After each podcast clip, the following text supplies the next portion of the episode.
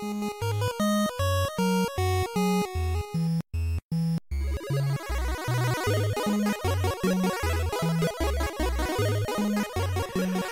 und herzlich willkommen zu Vollverbackt mit dem Marc, Hallo. dem Alex Moin.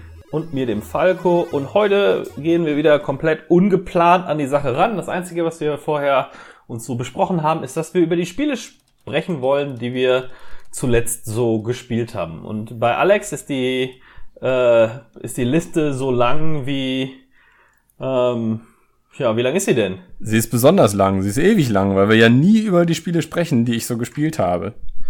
Bei, bei den Amerikanern gibt es immer diesen Witz von ähm, den Kassenbons von diesen Walgreens und CVS und sowas, diesen äh, Apotheken, die die haben. Oder, oder, oder auch eher so eine GameSpot. Ähm, Dings. Hast du mal einen amerikanischen GameSpot, Kas GameSpot Kassenbon gesehen? Nee, aber der deutsche ist schon verdammt lang, Ja, selbst ja. man nur eine Sache kauft. Der, der amerikanische ist einfach doppelt so lang, weil es nochmal auf Spanisch draufsteht. Geil. Das ist nicht schlecht. Äh, ja, äh, fang du aber dann am besten mal an, dass wir die Liste direkt ein bisschen runterarbeiten, wa? Alles klar, sehr gerne. Ähm, also ich spiele ja immer die gleiche Art von Spielen, aber dieses Mal durchbreche ich so ein kleines bisschen das Muster. Ich fange aber erstmal mit was an, was total klassisch für mich ist. Äh, Assassin's Creed. ja, Ja. Ich habe Assassin's Creed Odyssey noch mal so ein bisschen weiter gespielt. Ähm, also zum einen kommen da ja auch immer diese DLCs raus in letzter Zeit. Ja, Jetzt gerade Schicksal von Atlantis und Genau, das habe ich hart abgefeiert gesehen online. ja, also ich habe diesen letzten Teil. Das ist ja jetzt der äh, dritte Teil vom zweiten DLC. Also insgesamt wurden diese beiden DLCs in sechs Iterationen äh, released. Den dritten Teil vom zweiten DLC habe ich noch nicht gespielt, aber dafür alles andere. Und ich habe tatsächlich auch mal wieder so ein bisschen Achievements gefarmt. Also so ein paar Sachen Ja. werde ich nicht machen, aber äh, ich habe das jetzt fast vollständig. Ja, so ein, so ein Kram, was ich nicht machen werde, ist, ich werde nicht alle Unterwasser äh, Secrets finden. Also das ist, das muss nicht unbedingt sein. Aber ich habe einfach mal so ein bisschen Assassin's Creed Odyssey weitergespielt und das hat mir Spaß gemacht. Aber es ist auch nicht wirklich was Neues. Also in den letzten, ich sag jetzt mal fünf oder sechs Stunden, die ich gespielt habe, ist nicht großartig was anderes passiert als in den 105 Stunden, die ich davor gespielt habe. Insofern, da kann man gar nicht so viel drüber erzählen. Ähm, vielleicht in Kombination mit was anderem, was ich gespielt habe. Ich habe nämlich auch bei Witcher 3, bei dem Ah. zweiten DLC, also Blood and Wine, habe ich weitergemacht. Werde mich jetzt auch auf die, die Hauptmission endlich mal langsam stürzen. Und das ist natürlich von der Story, boah, ist das schon nochmal ein ganz anderer Schnack. Einfach die, die Welt, die da aufgebaut wird, die Interaktion mit den Charakteren. Es ist immer alles so ein kleines bisschen besser. Und ich habe mich auch gefragt, woran liegt es eigentlich, da, äh, woran liegt es eigentlich, dass das Witcher einem so viel besser vorkommt als Assassin's Creed? Ich meine jetzt gar nicht mal von der Steuerung oder von den Kämpfen her, sondern einfach von der Atmosphäre. Und ich glaube, es liegt daran, dass du zwar bei Assassin's Creed eine ähnliche Anzahl an Missionen hast theoretisch ja auch mittlerweile mit so einer äh, so einer gewissen Entscheidungsfreiheit, aber du weißt eigentlich trotzdem immer am Anfang der Mission schon, hey, das wird nur wieder ein weiterer Kampf. Ja, ich kann diesen Kampf schleichend angehen oder ich kann diesen Kampf mit einer, meinem, meinem Bogen angehen, aber im Wesentlichen laufen die doch alle darauf hinaus, dass du irgendwann irgendwem die Rübe vom Hals hauen musst. Und Ja. Das ist bei Witcher einfach nicht so. Das weißt du Ja. bei Witcher einfach nicht. Stimmt. Und der Weg zum Kampf hin ist auch deutlich abwechslungsreicher. Ne? Mal verfolgst du Spuren durch einen Wald, mal musst du irgendwelche Objekte zusammensammeln und irgendwie segnen, mal musst du von NPC zu NPC laufen. Es ist ja schon, also Assassin's Creed ist ja mittlerweile schon sehr Template geworden, ne? Also Mhm. so dass das Assassin's Creed Genre funktioniert und dann bleibt das so. Und dann machen die das Assassin's Creed vielleicht ein bisschen hier und da mal anders, aber im Grunde ist es immer das Gleiche. Und ich glaube, dass dieses Template mittlerweile einfach abgenutzt ist und der Witcher halt einfach sehr knackig, frisch und neu ist. Und wie Ja, schon sagt, also- so jede, jede Quest hat eine andere Herangehensweise. Du hast viel mehr Story da hinten dran, finde ich. Ähm, also, so, wer es mag bei Assassin's Creed ist okay, aber weiß ich jetzt nicht. So, es Mhm. ist schon. Also ich finde. Assassin's Creed ist seit Origins schon noch mal wieder ein bisschen frischer. Mm, Aber was ich auf jeden Fall sagen muss, dass eigentlich Traversal, also wie du zu deinem Ziel hinkommst, nicht was du entlang des Weges machst, aber wie du zu deinem Ziel hinkommst, das gefällt mir bei Assassin's Creed schon besser, weil der mhm. Charakter besser animiert ist und auch wirklich überall hochkommt und überall runterkommt, ohne zu sterben. Und außerdem ist die Schnellreisefunktion viel, viel angenehmer. Also bei, bei Witcher musst du ja wirklich erst so einen, ähm, so einen Wegweiser finden und kannst dann von Wegweiser zu Wegweiser reisen, aber bei Assassin's Creed kannst du halt zu jedem Zeitpunkt sagen, hey, ich möchte zu dem Aussichtspunkt hin. Das Ding ist aber auch, bei Assassin's Creed ist es also zumindest von den letzten, die ich so gespielt habe, da passiert halt auch nichts Interessantes auf dem Weg von ja, zum anderen. Das ne? stimmt wohl. Also ähm, bei Red Dead Redemption 2 zum Beispiel habe ich quasi nie die Schnellreise benutzt, zumindest die ersten 100 Stunden nicht, weil der Weg einfach so interessant war, weil mhm. so viel passiert ist, so viele kleinere Details ständig aufgetaucht sind. Ja, das stimmt. Ja, und ähm, bei, bei Witcher ist es auch einfach so, du willst wissen, was als nächstes passiert mhm. und kurioserweise hatte ich das bei Assassin's Creed zu keinem Zeitpunkt. Die Charaktere mhm. wachsen ja einfach nicht so ans Herz, obwohl du ja eigentlich auch eine ordentliche Story hast. Also, no, aber sie ist eben nur ordentlich und bei ja. Witcher ist sie ausgezeichnet. Ja, ja. Ich habe Witcher so ein bisschen weiter gespielt, aber nichts wirklich Nennenswertes erlebt. Da hast du dich jetzt aber auch echt lange durchgekämpft mit, ne? Du hast von vorne oh, gesagt, ja, das ist nicht so mein Ding aber du machst es immer wieder ein bisschen weiter und so. Also du bleibst da echt hart dran. Das muss man schon Das Problem ist, dass ich wieder 30, 40 Stunden rein bin und mich dann wieder so satt gespielt habe an dem Ding, weißt du? Das gleiche ja. Problem wie beim ersten Mal, dass ich halt irgendwann einfach genug Witcher habe. So, dass ich aber auch das Gefühl habe, eigentlich habe ich ja genug rausgekriegt für das, was ich investiert habe in dieses Spiel. Mhm. Aber ich will einfach nicht noch mehr davon. Ja. ja, du hast aber, ich finde, du hast schon einen sehr, sehr starken Story-Payoff. Also die Story ist einfach so gut und die Charaktere sind mir natürlich auch über zwei weitere Spiele ans Herz gewachsen und über die Bücher ans Herz gewachsen. Aber ich finde, das lohnt sich schon. Was ich ja. übrigens ganz interessant fand, was du vorhin meintest, dass mit dem äh, mal verfolgt man irgendwelche Spuren oder so das kann ich beispielsweise nicht mehr sehen, weil das passiert bei Witcher 3 wirklich ja. allenthalben. Das, das Problem war ja auch, das war ja gerade so die Zeit, wo jedes Spiel so eine Detective Vision auch gerade mhm. bekommen mhm. hatte, ne? Gerade als rausgekommen ist, habe ich das Gefühl. Ja. Ja. Uh, also ja, ich kann das verstehen, dass, das, dass du das vielleicht ein bisschen zu viel findest. Ich würde es im Spiel jetzt aber nicht ankreiden, weil er ist halt der Hexer. Und Hexeraufträge mhm. beinhalten sowas halt, ne? So, ich meine, wenn du ein Detektivspiel spielst, kannst du auch nicht sagen, ja, das ist mir zu viel Hinweisegesuche. Oder wenn du ein Batman-Spiel spielst, kannst du auch nicht sagen, ja, das ist mir irgendwie zu viel Umhang oder so. Weißt du, was ich meine? So, ja, ja, das, das ist einfach schon, so. Ja. Das kommt ja von sich heraus. Also das muss ja dabei sein, sonst wäre es nicht das. Also ja, deswegen, das stimmt. Mein ich, ich kann es verstehen, dass dir das zu viel wird, aber ich würde es im Spiel jetzt nicht negativ ankreiden, dass es das hat. Mein hm. Problem damit ist, äh, dass es ein, ein dünner roter Strom auf grünem Hintergrund ist. Und eigentlich ja, habe ich ja nicht so eine ganz krasse Rot-Grün-Schwäche, aber bei diesem leichten Schimmer von Rot äh, verliere ich das ständig aus den Augen. Ah, okay.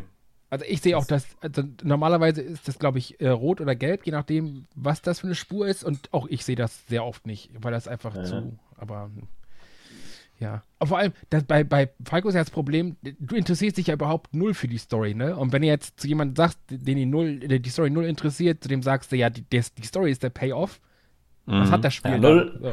null ist jetzt vielleicht ein bisschen, bisschen harsh, aber ja. Also für eine Videospiel-Story finde ich es schon sehr gut. Ähm, ich bin ja, da mache ich mich jetzt vielleicht unbeliebt, immer noch der Meinung, dass äh, so gut wie kein Videospiel auch nur mit mittelmäßigen Filmstories mithalten kann. Da machst du dich jetzt gerade extrem unbeliebt. Ja, das stimmt. oh, bitte also nenn mir ein Beispiel. ohnehin schon nenn mir ein Beispiel für eine das, das, das können wir. Wir haben noch äh, zwei Dutzend äh, Spiele, über die wir reden können. Das äh, Stories in Spielen können wir eine ganze Folge mit. Äh, das stimmt. Ja. ja.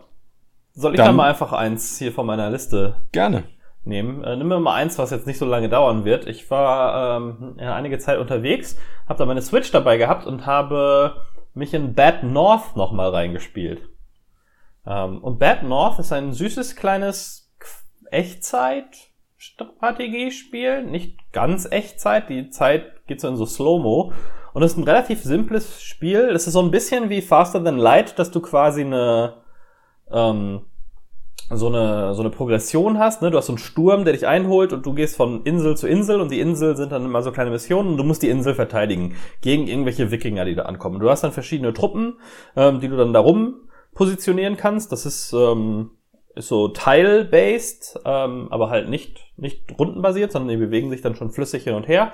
Und dann ähm, kannst du die Truppen aufwerten und auch in bestimmte äh, Truppentypen umwandeln und da kommt dann die Taktik ins Spiel zum Beispiel. Du hast äh, Speerträger, die sehr stark sind, allerdings nicht kämpfen können, wenn sie sich bewegen. Äh, da kannst du aber so Sachen machen wie die Speerträger irgendwie am Fuße eines Berges hinstellen, da wo der Weg ist, und oben stellst du dann Bogenschützen hin und solche Geschichten. Und das ist so ein ganz kleines, runtergedämpftes, ähm, in seiner, seiner Grafik auch süßes, aber nicht irgendwie überniedliches ähm, Strategiespiel. Äh, das ist total cool, on the go mal eben so zwei, drei äh, Inseln wegzuspielen und das ähm, meistens sagt man dann, ja, hier noch eine Insel, dann noch eine Insel, ja, jetzt will ich die Truppe aber nochmal upgraden, bis sie das, den und den Skill haben, was dann auch so aktive Skills gibt für die Truppentypen, die du einsetzen kannst. Ähm, und die Truppen sind halt immer ein, ein, eine Einheit, die aus mehreren Soldaten besteht, ne? so ein bisschen wie in diesen Oldschool-Strategiespielen. Ähm, und das ist das perfekte Strategiespiel für unterwegs, so finde ich.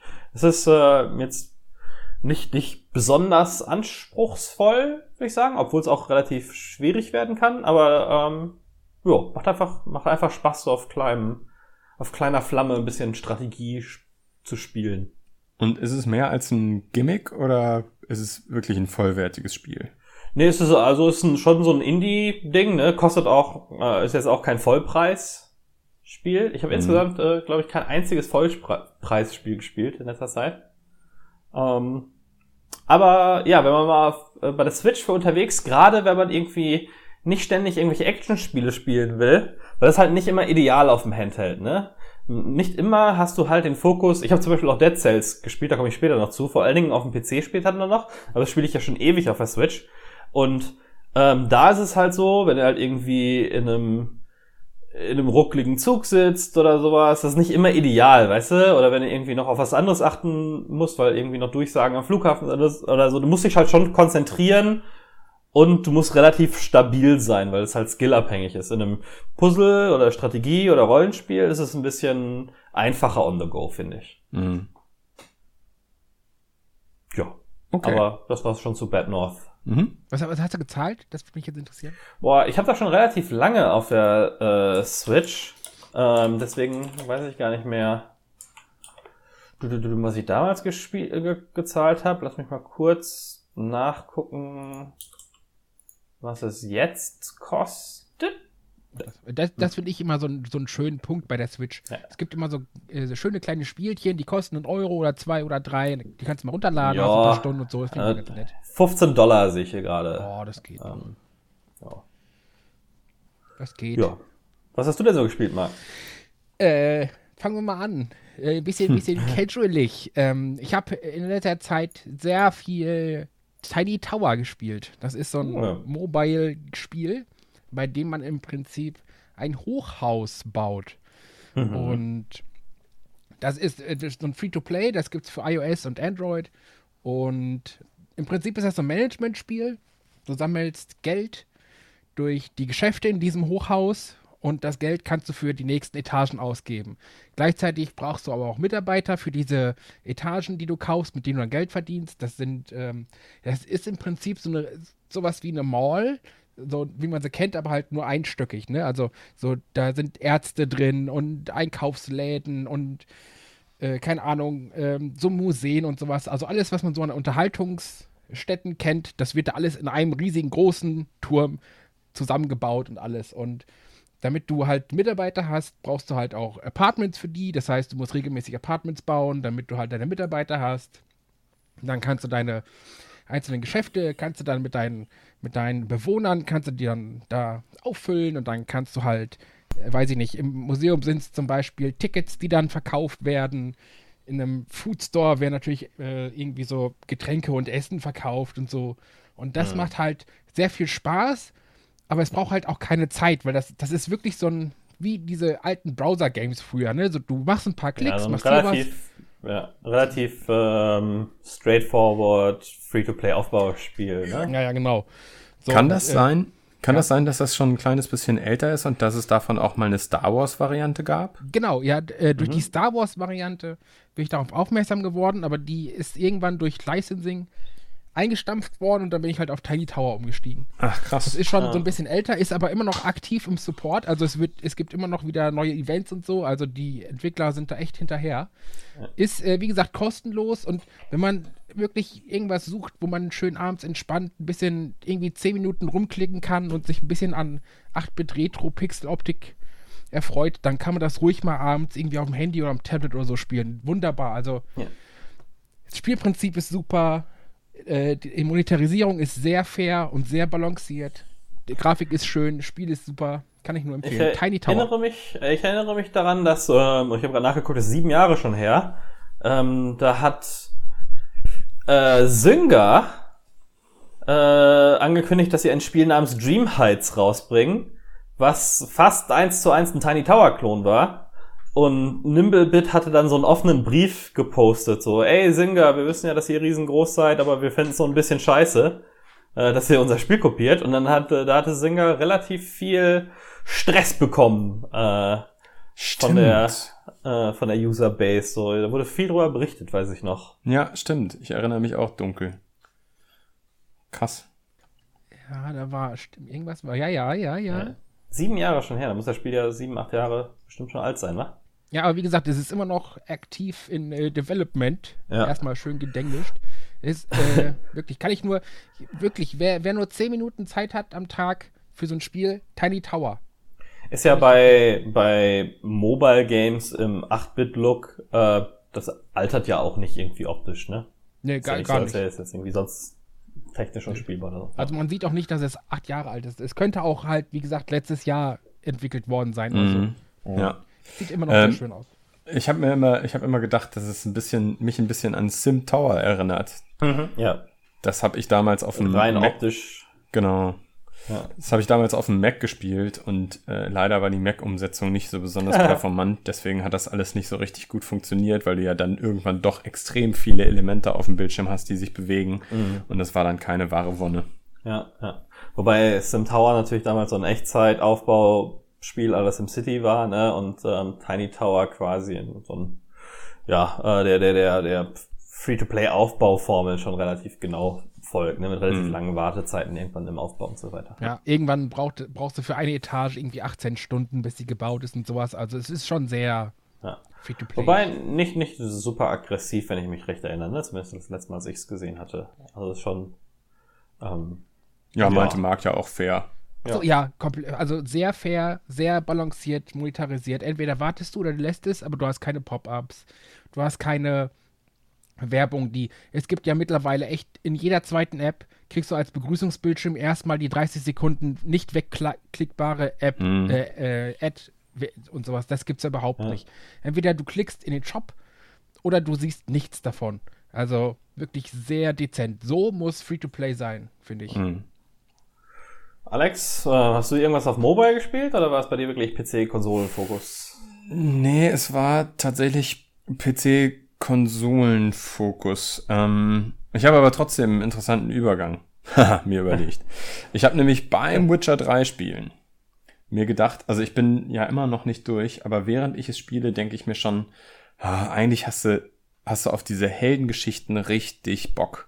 Und am liebsten so eine Heldengeschichte, wo du am Anfang wirklich als der Klaus anfängst und irgendwann eben der Retter der Welt bist. Und da habe ich mal so ein bisschen überlegt, hm, hm, hm, RPGs, was sind denn so die besten RPGs? Und habe auch alle möglichen Top 10 oder Top 20 Listen durchgegangen der besten RPGs. Und deswegen, die, die folgenden Spiele habe ich jetzt alle nicht lange gespielt, aber alle zumindest mal angespielt.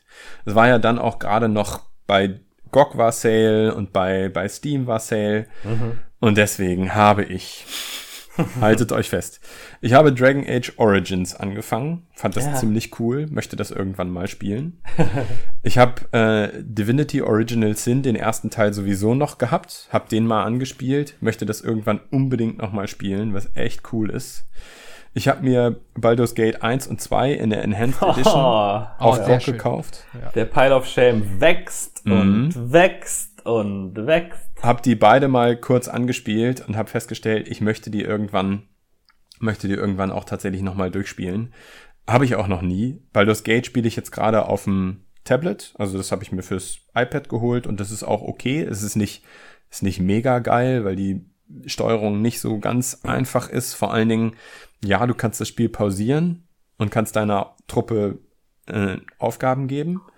Aber dann, wenn du die Pausefunktion abschaltest, geht das Geschehen doch so schnell, dass du eigentlich sofort wieder Pause drücken müsstest. Das ist halt nicht, nicht ganz optimal. Hm. Aber im, äh, also in dieselbe Kerbe schlägt auch Planescape Torment. Ja. Davon habe ich mir auch die Enhanced Edition gekauft. Gibt's auch bei GOG. War auch in dem, in dem GOG-Sale echt günstig. Hab das so eine halbe Stunde oder dreiviertel Stunde gespielt und habe festgestellt, das möchte ich echt irgendwann, möchte ich das mal durchspielen. Dann habe ich mir. Ich erkenne ein Muster. Genau, dann habe ich mir noch ähm, Pillars of Eternity gekauft, also den oh, ersten großartig, Teil. Großartig, beide auch auf, Teile. Auch auf GOG. Hab das ja. angefangen, hab das ungefähr so anderthalb Stunden gespielt. Hab Und lass mich raten, äh, hm? das möchtest du irgendwann mal durchspielen. Ja, weil ich es wirklich richtig, richtig, richtig cool finde. Ja. Also es macht einen total guten Eindruck. Ähm, die, die Sprecher sind ja der Wahnsinn. Also das ist, das ist wirklich cool.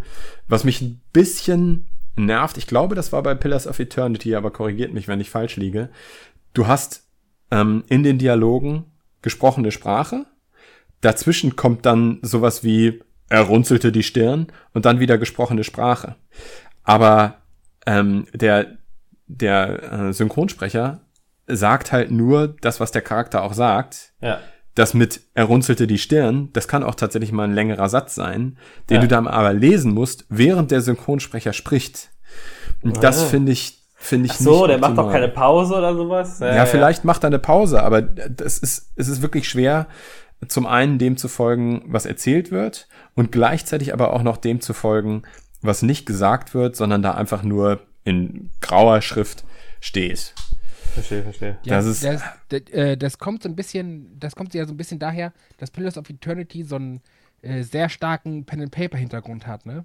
Mhm. Und dass die, die, so wie die Geschichte erzählt wird, ähm, durch diese, durch dieses, durch diese graue Schrift, die du erwähnt hast, wird halt versucht, so ein bisschen mhm. dieses Rollenspiel mit reinzubringen.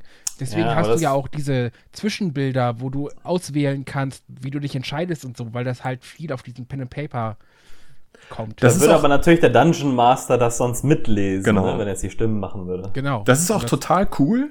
Es sorgt nur einfach dafür, dass es für mich ein bisschen schwerer zu folgen ist. Also du musst eigentlich gleichzeitig hören und lesen mhm. äh, und das ist, ist nicht optimal. Würdest du denn vorziehen, wenn dazwischen quasi so eine, so eine Narrator-Stimme käme, die das dann sagt?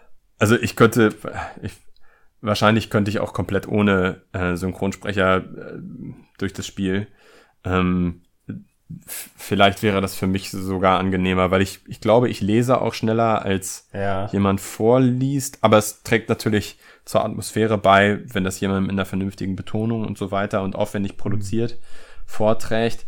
Mm, aber äh, ich glaube, es wäre besser, wenn dann ein Erzähler, ein neutraler Erzähler diesen Teil dazwischen auch vorlesen würde. Naja, ähm, das war es auf jeden Fall mit den Spielen, die ich auf GOG gekauft habe, aber ich habe dann ja. auf Steam noch ein bisschen weiter gekauft. Aha. Der äh, Sale ging nämlich dann danach los. Äh, und da habe ich mir gedacht, ah Mensch, wenn dich Planescape Torment jetzt doch sowieso so interessiert, schau doch noch mal in dieses Torment Tides of Numenera rein. Äh, rein. Rein. Schon mal rein. Ja. Ich, äh, und dann habe ich auch rein geschaut. Rein. Hab mir das geholt. Und das ist auch echt verdammt cool. Und irgendwann möchte ich das gerne noch mal durchspielen. Hm, also habe ich bisher auch noch nicht durchgespielt, aber es ist schon eine sehr coole Atmosphäre und ja. doch noch mal wieder was anderes als die anderen Spiele. Und äh, ja, dann habe ich einen, einen Rappel gekriegt und mir gedacht, hey, ich habe jetzt diese diese Sekundärwährung da, die man bei dem bei dem Steam Sale bekommen konnte. Mhm. Wenn du an diesem diesem wilden Minispiel da mit den Autorennen teilgenommen hattest, ja. konntest du so eine komische Währung gewinnen. Und ja. über diese Währung habe ich dann einen 5 Euro Gutschein bekommen Uh. Und dann habe ich mir gedacht, ach komm, so teuer ist Tyranny eigentlich auch nicht. und habe dann für, ja, dann nochmal um 5 Euro reduziert, mir Tyranny gekauft.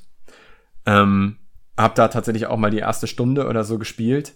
Auch richtig, richtig geil, vor allen Dingen, weil du am Anfang so einen so einen Prolog hast, in dem du einfach nur Entscheidungen triffst, in dem, in dem du Entscheidungen triffst, inwiefern du an diesem Krieg, der ja die Vorgeschichte von der, von, von Tyranny ist, ähm, inwiefern du da teilgenommen hast, auf welche Seite du dich gestellt hast oder mit wem du gekämpft hast. Und das ist dann, das, das baut dann so ein kleines bisschen das Fundament, auf dem die Geschichte deines Charakters stattfindet. Ja. Und ähm, fand ich auch sehr, sehr geil. Also du bist ja bei Tyranny auch der Böse. Ich glaube, wir hatten das mal ganz kurz angerissen in unserer mhm. Sei der Böse Folge, aber keiner von uns hatte es zu dem Zeitpunkt gespielt. Ja. Mm, ich habe es jetzt auf jeden Fall, find's cool und möchte es gerne irgendwann mal durchspielen. Also was du uns damit sagen willst, ist, dass dein Pile of Shame gerade mal 700, 800 Stunden gewachsen ist.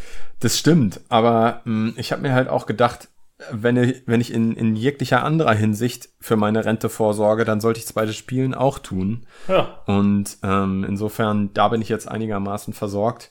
Also mein, ich glaube, mein 67. Der kann jetzt, kann jetzt gerne demnächst kommen. Und dann kann ich anfangen, diese Spiele zu spielen. Dann hoffen wir mal, dass es äh, Steam dann noch gibt. Hashtag unsere GameStore-Folge. Oh Gott. Ja, ja mh, hm, toll. Jetzt, äh, jetzt hast du mir natürlich direkt, direkt Angst gemacht. ist ja viel GOG, kannst du ja Sicherheitskopien. Ich wollte gerade sagen, jetzt lädt er erstmal alles runter, ey. Ja. ja. Aber also was ich sagen möchte, ist, diese Spiele sind alle echt cool auf ihre eigene Art und Weise. Ähm, einen Division, Divinity Original Sin und einen äh, Pillars of Eternity, die haben ja auch hm, wahrscheinlich völlig zu Recht jeweils noch einen zweiten Teil bekommen, der jetzt auch auf meiner Steam Wishlist ist. Ähm, auf meiner Steam Wishlist ist auch Pathfinder Kingmaker gelandet. Mm, das sind dann, das sind dann auch so Spiele, die ich mir dann vielleicht im nächsten Sale, wenn sie nur noch 10 Euro, 15 Euro kosten, würde ich mir die dann auch noch kaufen und würde die dann auch noch auf den Pile of Shame hinzufügen. Was übrigens völlig paradox ist, weil sobald ich das erste von diesen Spielen durchgespielt habe, werde ich wahrscheinlich sagen, ja, jetzt habe ich auf diese Art zu spielen keinen Bock mehr. ja. äh, dieses isometrische und eine Heldengruppe durch die Landschaft führen ist doof. Aber auf der anderen Seite. Erstmal wieder ist, Assassin's Creed spielen. Ja. Genau. Das ist nämlich, das ist nämlich genau das. Für mich ist es cool, weil es mal eine andere Art zu spielen ist. Es ist nicht Third Person über die Schulter gucken und ähm, Sachen kaputt schießen oder kaputt schlagen, sondern es ist eben wirklich stark storylastige Party-Rollenspiele. Und da habe ich Bock drauf.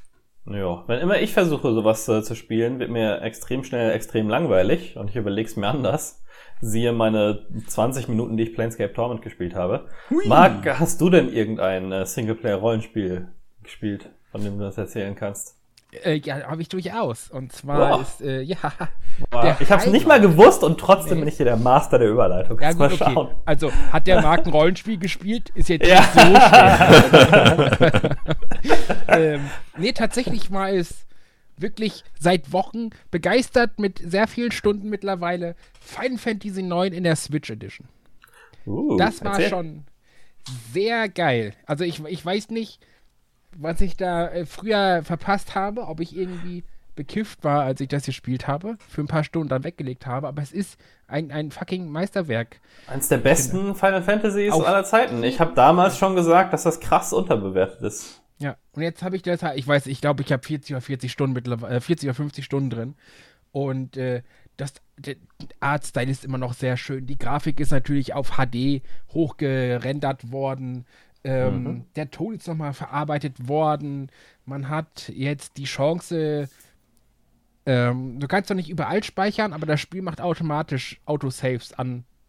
In mhm. relativ ähm, also humanen Abständen, sag ich mal. Das heißt, wenn ja. du mal irgendwie schnell wohin musst oder so, kannst du ruhig ausmachen und spielst dann von da weiter.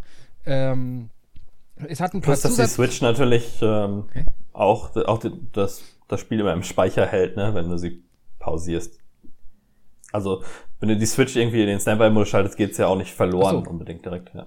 ja, das stimmt. Aber es hat jetzt auch Quick Save und es funktioniert sogar. Ja. Es gibt Zusatzfunktionen wie zum Beispiel ähm, ich glaube, irgendwie 20-fache Beschleunigung oder sowas. Das zählt mhm. dann im ganzen Spiel. Kannst du halt das ganze Spiel schneller stellen.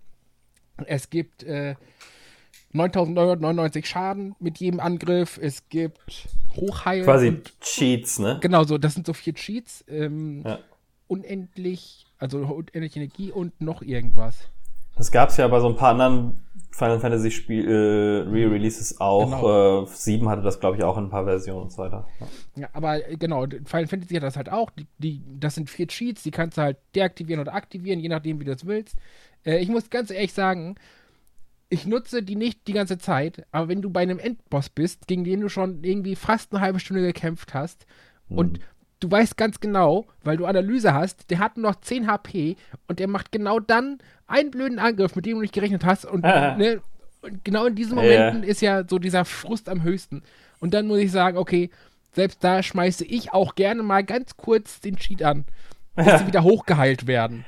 Die waren ja auch ganz schön oldschoolig damals, die, ja, die Final also, Fantasy Spiele. Ne? Die haben ja den Grind quasi vorausgesetzt und äh, Bosse hatten halt irgendwelche random Angriffe, die deine komplette Party ausgelöscht haben, wo du mal halt hoffen musstest, dass der äh, Zufallswürfel da nicht so oft drauf fällt. Ja, genau. Und wenn du dieses, diesen Frustfaktor von einer halben, wenn du einen Kampf verlierst, verlierst du ja nicht nur die halbe Stunde Kampf gegen den Endgegner, sondern du hast ja im, im schlimmsten Fall hast du da vor anderthalb Stunden auch nicht gespeichert. Das heißt, ja, du verlierst erstmal komplett zwei Stunden Progress.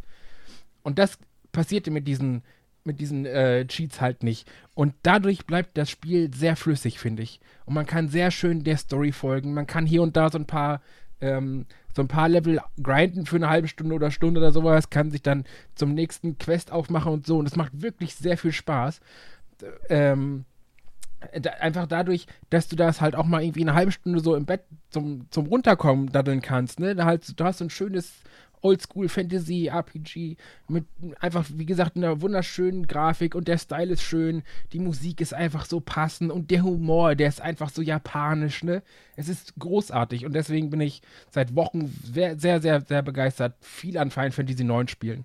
Und deswegen geht halt neben Final Fantasy halt, wenn dann nur noch Casual-Kram. Mhm.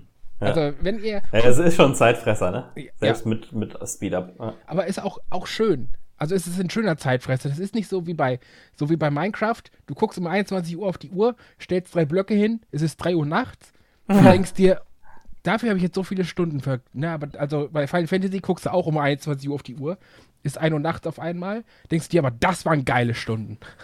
Nice. Also, ja, ja, also das ist cool. Ähm, kann ich nur jedem empfehlen, der was für äh, JRPGs übrig hat und eine Switch hat.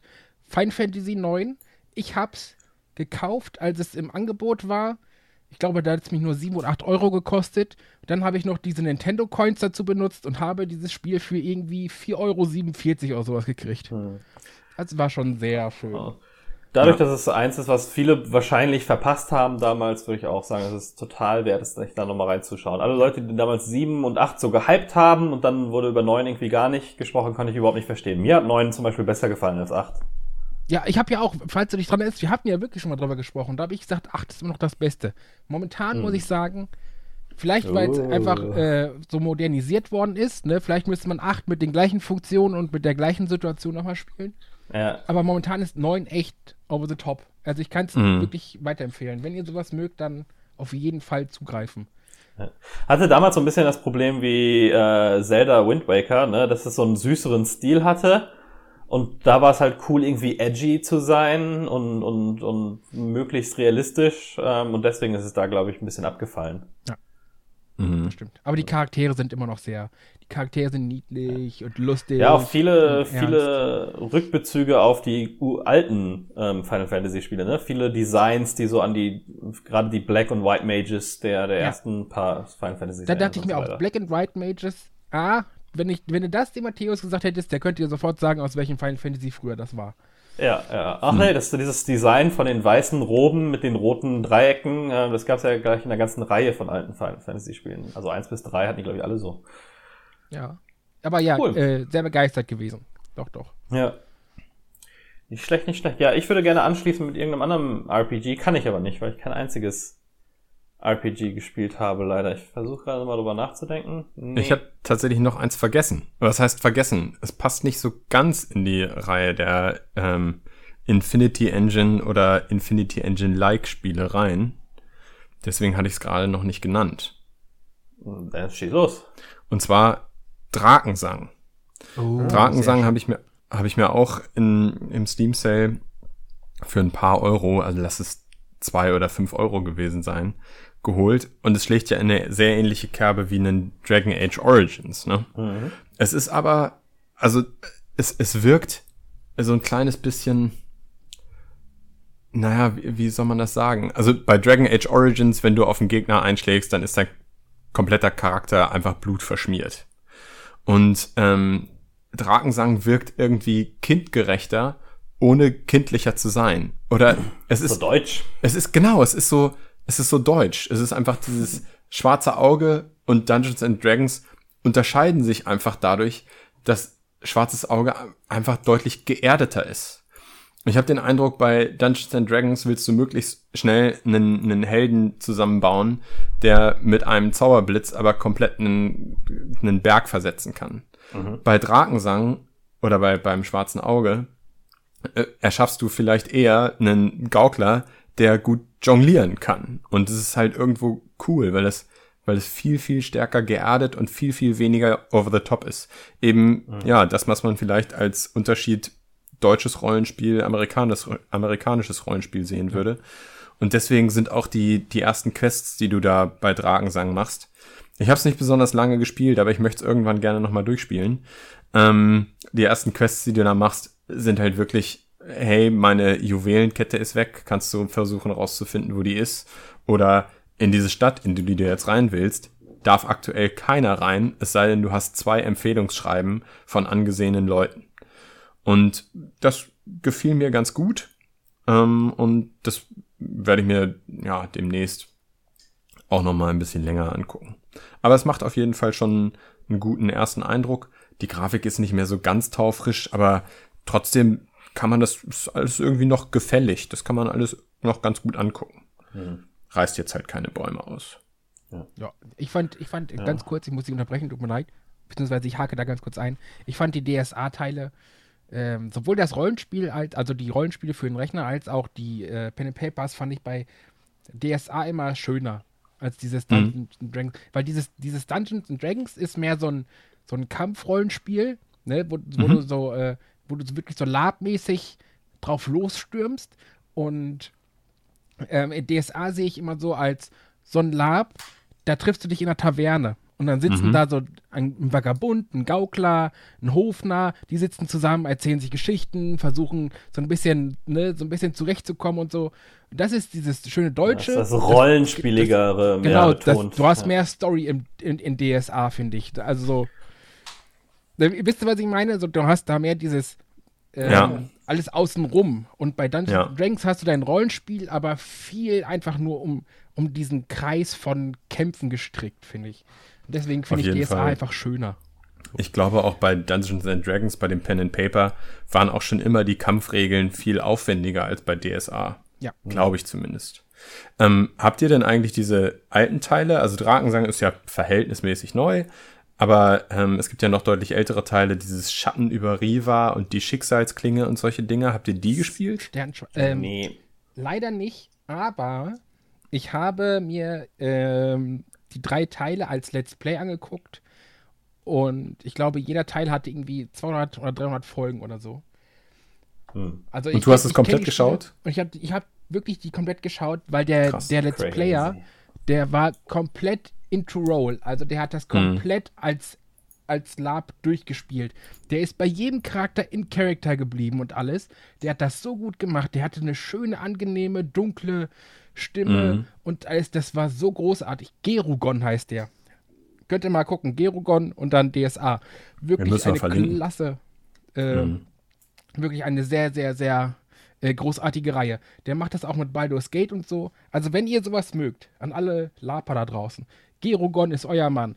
Der spielt wirklich ultra high class äh, Pen and Paper und das merkt man halt raus bei seinen Let's Plays. Wirklich großartig. Also wer die Spiele nicht spielen möchte, aber gucken möchte, Gerugon ist dabei. Ja. Ich äh, habe da nur den ähm, Stay Forever Podcast zugehört. Das ist doch diese Nordland-Trilogie, ne? Genau, Ja, genau. Und eine wunderschöne, ein wunderschöner Soundtrack, den ich auch gerne mal höre, ohne dass ich die Spiele überhaupt habe. Aber den Soundtrack höre ich mir echt gerne noch an. Oder? Der ist super. Ich finde den auch gut. Richtig gut. Ja. Also ich habe ja, wie gesagt, nichts äh, Rollenspieliges gespielt, wobei ich habe ja gerade schon mal erwähnt, dass ich Dead Cells jetzt auch für den PC habe. Das habe ich auf der Switch schon sehr viele, viele Stunden genossen und jetzt auch auf dem PC, seit ich es mir im, im was, es war auch, glaube ich, noch während des Sales nochmal gekauft habe, schon wieder 22 Stunden reingesteckt. Und das hat mal zumindest Rollenspiel-Elemente. Ähm, das ist ein ich bin ja ein großer Freund von Rogue Legacy. Ich weiß nicht, ob ihr euch erinnert. Das ist in meiner Top 5 meistgespielten Steam-Spielliste. Ähm, was ja so ein, äh, ja, so ein Rogue-Light-Action-Plattformer ist, ne? So ein bisschen Castlevania meets, meets Rogue. Ähm, und so ist Dead Cells quasi auch. Ähm, Im Sinne von, wenn du stirbst, wird alles wieder zurückgesetzt und du fängst von vorne an. Wobei bei Dead Cells, Dead Cells wie es ein, ein modernes Roguelite natürlich auch braucht, äh, permanente Upgrades gibt. Das sind zum einen Blaupausen, ähm, die kannst du finden zufällig äh, während den verschiedenen Levels.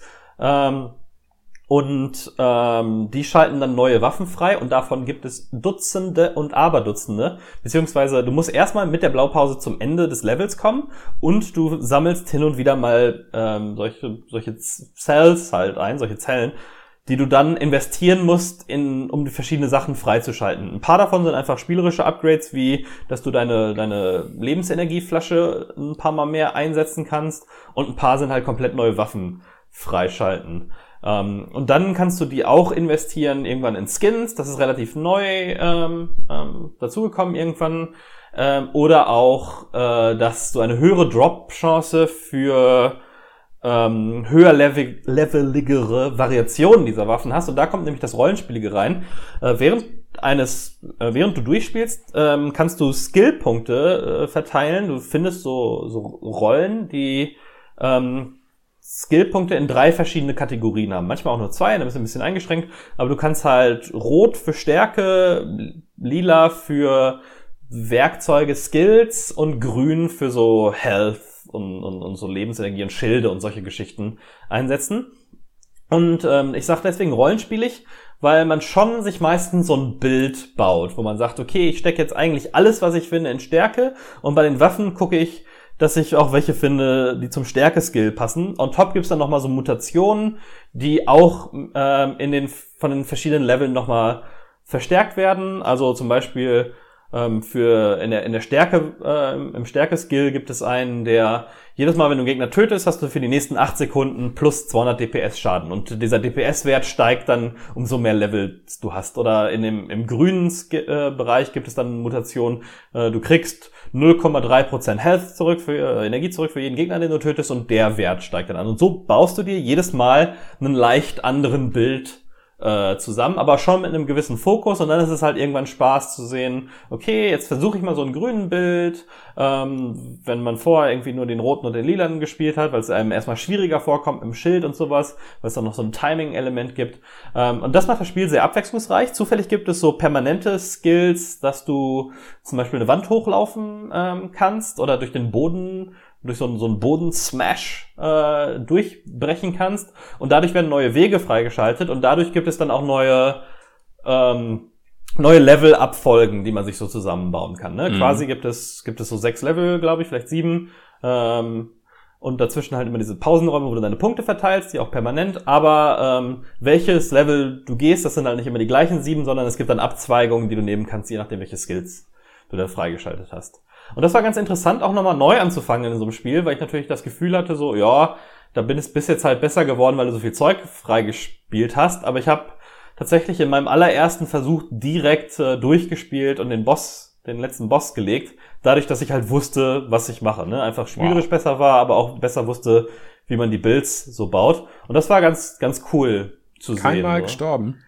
Äh, nee, also danach bin ich natürlich viele, viele, viele Male gestorben. Vor allen Dingen, weil jedes Mal, wenn du den letzten Boss gelegt hast, du quasi auch eine neue Schwierigkeitsstufe frei mhm. schaltest. Ähm, und die haben dann irgendwann auch ähm, Multiplikatoren zum Beispiel auf die, auf die Zellen, die du findest. Ähm, aber die ersten drei, vier Mal oder sowas habe ich im einfachsten Schwierigkeitsgrad gespielt und bin äh, jedes Mal ohne zu sterben durchgekommen.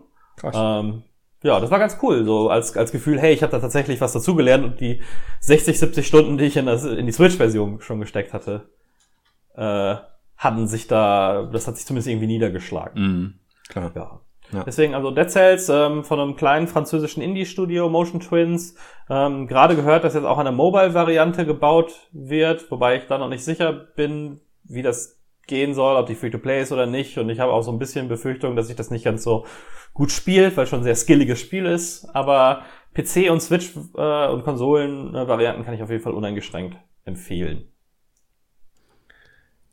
Ich, hab, Ein- ich, ich habe eine kleine Anekdote zu dem Spiel. Darf ich? Oder? Ah, krass, ja, klar. Äh, Dead Cells ist das einzige Spiel, das ich dreimal refunded habe bei Steam. Wieso zwar, das denn? äh, das erste Mal, als du das erste Mal bei dem allerersten Mal, äh, was habt ihr zuletzt gespielt, davon erzählt hast, war ich irgendwie sofort gehuckt. Weil es klingt ja schon sehr interessant, ne? Und dann auch noch so ein Metroidvania-mäßiges Rollenspielgedöns in äh, dunklen Tiefen und so, bin ich ja, da hast du mich ja sofort gefangen. Und dann Ja. war, war ich von dir, weil, weil du so gehypt warst, war ich auch so gehypt und hast mir halt für einen Vollpreis geholt. Da habe ich 10 Minuten gespielt, habe gemerkt, das Spiel ist voll assi. Hab's dann, hab's dann refunded. Und dann irgendwie ein paar Wochen später war das für ein paar Euro im Angebot. Dachte ich mir, ey, im Angebot kannst du ja wohl nichts falsch machen. Dann kann es auch ruhig kacke sein. Und dann habe ich das im Angebot geholt, habe es irgendwie eine Stunde oder so gespielt, habe gesagt, das ist einfach zu scheiße für die paar, selbst für die paar Euro. Ich will das nicht spielen. Habe ich es wieder refunded. So, und dann habe ich irgendwann so, äh, habe ich das Kriegsball be be- begraben und habe mir ein halbes Jahr später oder so habe ich mir gedacht, ich habe da jetzt so Bock drauf. Falco spielt das doch nicht aus Spaß so lange. Du musst doch irgendwas verpassen. Ja, natürlich spielt er Spaß, du- genau Irgendwas, deswegen. irgendwas siehst du an diesem Spiel nicht, was Falco liebt. Dann habe ich mir das nochmal für Vollpreis gekauft, habe wieder anderthalb Stunden gespielt, habe gesagt, jetzt fick dich aber endgültig, hab's wieder. Fertig. Ich bin damit durch. Du bist halt ein Banause. So. Das nächste Mal, wenn wir uns IRL treffen, zeige ich dir mal, wie das auszusehen hat. Und dann, dann klickt's auch. Es ist ja nicht so, dass ich nicht weiß, wie man das spielt, aber das ist einfach, weiß ich nicht. Keine Ahnung, Dann irgendwas an dem Spiel auch. gibt es. Aber du bist sicher, dass es das richtige Spiel ist, ja? Ja, ja. Ja, ich glaube, das wird auch interessanter, wenn man erstmal weiter drin ist, weil man am Anfang schon arg eingeschränkt bist. Am Anfang kriegst du halt immer das gleiche äh, Schwert, ähm, den gleichen Bogen und das gleiche Schild zur Auswahl. Ähm, und du ha- hast auch noch nicht so viele andere, die du finden kannst. Und wenn du dann halt Sachen freigeschaltet hast und du kannst auch freischalten, dass du halt ein zufälliges Schwert, ähm, Bogen und Schild am Anfang kriegst. Und dadurch ist die Variation dann natürlich viel früher, viel stärker. Ähm, aber ich muss zugeben, man braucht einen gewissen Grad an Resistenz für Sterben und das gleiche Zeugs nochmal spielen. Ne? Also spielst das gleiche Level. Also ich habe das erste Level in Dead Cells bestimmt 500 Mal mindestens gespielt. Wow. Das ist natürlich immer ein bisschen anders, ne, weil es immer zufällig zusammengewürfelt ist und so. Ähm, und mit erhöhten Schwierigkeitsgraden auch mehr Gegnertypen dazukommen oder sowas. Aber so im Prinzip habe ich das Level hunderte von Male gespielt. ich glaube, das würde mir mega auf den Sack gehen.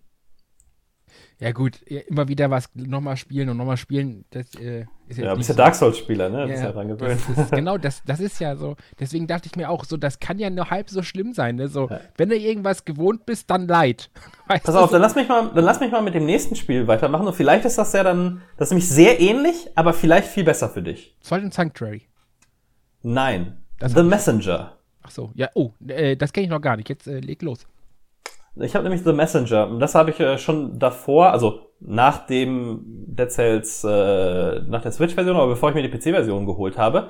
Und The Messenger ist auch ein Action-Side-Scrolling-Plattformer, so im Retro-Style, ist aber viel geleiteter, ist also ein lineares Spiel, äh, wo du auch neue Skills freischaltest und so weiter, aber das ist jetzt kein Roguelike, wo du irgendwie hunderte von Sachen äh, freischaltest, sondern hat so ein bisschen so eine Story. Es hat am Anfang eine, so eine 8-Bit-Optik. Irgendwann ist dann der Twist, dass du zwischen einer 16-Bit und einer 8-Bit hin und her schaltest.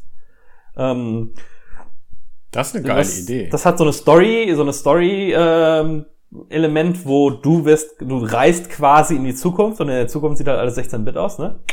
Macht Sinn. Das ist ziemlich, aber das ist echt cool. Und ganz witzig ist dann halt, dass die Levels auch so gebaut sind. Du kannst durch jedes Level in beiden, äh, in beiden Zeiten, äh, nicht immer zu jedem Bereich in jedem Level, aber fast. Äh, und manchmal gibt es so äh, Sachen wie, du hast so eine, so eine Fee oder irgendwie sowas, die da rumfliegt oder mehrere und die hat so einen Kreis um sich rum. Wenn du in dem Kreis bist, bist du 8-Bit. Wenn du außerhalb des Kreises bist, bist du 16-Bit. Manche Plattformen äh, existierten aber nur in der Vergangenheit, also in dieser 8-Bit-Variante. Du musst dann also immer von der einen Fee-Bubble in die nächste springen, in dem Moment, in dem sie da ist, wo die Plattform dann auch ist. Und ähm, hast so einen sehr, ähm, ja, ähm, schwer zu beschreiben, dynamisches äh, Jump'n'Run-Element noch da drin. Insgesamt sehr crispe Controls, coole Mucke, so richtig geile 8-Bit-Mucke, von der es dann auch von jeder eine 16-Bit-Variante gibt, die dann auch, wenn du in diese Bubble zum Beispiel springst, live umschaltet zwischen den beiden. Aber wie geil ist das bitte, ey? Das grad- ja- ah, das ist schon richtig sehr cool. geil, ja. Das muss Ähm, man und- sich, also das, das, wahrscheinlich ist es für mich überhaupt nichts, aber ich muss es mir zumindest mal in einem Let's Play angucken. Da, drin, da dazu noch eine witzige Story mit so einem Augenzwinkern, die sich nicht so ernst nimmt, ähm, mit ein paar kleinen Überraschungen drin, coole Bosskämpfe, ähm, einen, einen New Game Plus Modus, in dem ich im Moment dran bin. Äh, ja, also äh, wie gesagt, ähnliches Grundprinzip, Action, Plattformer, ähm, Metroidvania-mäßig, aber halt null, äh, null Randomness, sehr geleitet, mit einem sehr coolen eigenen Stil. Nicht zu viel Story, aber immer genug, um sich so weiterzutragen. Nicht zu viel zum Freischalten, aber genug, um das Spiel interessant zu halten. Ähm, kann ich auch eigentlich uneingeschränkt empfehlen für Leute, die halt Action-Plattformer mögen. Also wer, wem, wem, wer wie Mark Dead Cells achtmal zurückgegeben hat, äh, zumindest mal Messenger ausprobieren. Ja. Also, ein Indie-Spiel habe ich ja tatsächlich auch gespielt. Nur. Ja, verrückt. Und tatsächlich ist es eins, was ich schon sehr, sehr lange habe. Äh, Man könnte es auch als Sidescroller bezeichnen, aber es ist äh, eigentlich nur die Sidescrolling-Optik, nämlich Oxenfree. Hm. Ähm, Oxenfree habe ich jetzt tatsächlich mit meiner Freundin zusammen durchgespielt. Ich hatte das, ich glaube, ich habe es drei oder vier Mal angefangen, aber jetzt haben wir es Mhm. wirklich durchgezogen. Es ist auch nicht ewig lang, also das ist gar nicht der Punkt. Aber es war, gab immer irgendwie einen Grund, es doch mal wieder zur Seite zu legen. Und Neues Assassin's Creed rausgekommen zum Beispiel. ja, genau. Oder äh, das letzte Assassin's Creed. Oder ähm, äh, irgendein Watch Dogs Teil. Oder, naja, irgendein Ubisoft-Spiel, bei Ja, dem man ja. den Protagonisten über die Schulter guckt. ähm, naja, und wir haben es jetzt, haben es jetzt durchgespielt. Es ist, es hat einen coolen Soundtrack, finde ich. Ähm, es stellt so ein bisschen deine Erwartungen auf den Kopf und es sieht wirklich wunderhübsch aus. Also es ist der Artstyle gefällt mir echt immer noch extrem gut. Und auch hier, ne, auch hier die Sprecher sind wirklich, wirklich cool. Also Optik, Sound, echt schön. Aber leider, leider fand ich persönlich die Story nicht so besonders gut. Die Auflösung des Ganzen hat mir nicht so gut gefallen. Es ist schade, dass Matthäus jetzt nicht dabei ist, weil Matthäus beim letzten Mal, als ich Oxenfree erwähnt hatte, gesagt hat, ich soll auf jeden Fall weiterspielen, ich soll es auf jeden Fall durchspielen. Ich würde wirklich gerne wissen, warum. ähm, mich hat's leider im Endeffekt nicht uneingeschränkt begeistert. Es sind coole Elemente, es sind coole Sequenzen teilweise, aber summa summarum würde ich es nicht unbedingt weiterempfehlen. Es ist allerdings auch nicht extrem teuer und es dauert auch nicht lange. Also es kann auch einfach sein, dass für mich ausgerechnet dieser die, die Erklärung des Ganzen einfach nicht gepasst hat. Hm. Ich fühlte mich so ein bisschen, äh, bisschen an den Payoff bei Lost erinnert. Also etwas, was, was wirklich eine, eine coole Atmosphäre hat ähm, und Spannung aufbaut, aber die Am Ende nicht so delivered. genau am Ende nicht so delivered. Genau das. Und ja, das ist, das hat dann meinen Gesamteindruck ein bisschen getrübt. Hm. Aber ansonsten ein nettes kleines Spiel. Ist auch nicht, also du brauchst auch keine großartigen Reflexe oder so. Also es ist, äh, setzt keine, keinen besonderen Skill voraus. Hm. Ja. Spielt man einfach so für die Story weg. Ja. Das gibt's ja immer mal wieder sehr günstig im Angebot. Meinst du, da kann man das mal mitnehmen oder? Ja, also alleine um, um zu schauen, ob dir der Style gefällt, alleine um zu schauen, ob dir der, der Sound gefällt, das ist schon cool umgesetzt und die, die Leute sind auch, äh, wirken auch irgendwo glaubhaft und witzig und ganz cool, also die ähm, Personen, die sich da auf dieser Insel befinden. Äh, und ja, das ist, also gerade am Anfang ist es sehr, sehr cool. Ich finde, es wird nur dann im Laufe des Spiels nicht besser. Hm. Okay, ja, verstanden. Marc, hast du sonst noch was äh, gespielt? Ich habe tatsächlich nur noch ein Spiel auf meiner Liste. Ja, anderthalb. Ja, dann fang doch mit den halben an, dann mache ich nachher weiter. Nee, das, das halbe ist halt das, was, was du uns hier allen aufgezogen hast, ne? Haha. ja. Weil, weil äh, irgendwann äh, kriege ich auf einmal so eine Message auf, auf Steam, dass was, was Neues in meiner Inbox ist. Und dann hat uns der Marc allen das Spiel You Have a Drunk Friend in die, in die Bibliothek geschoben.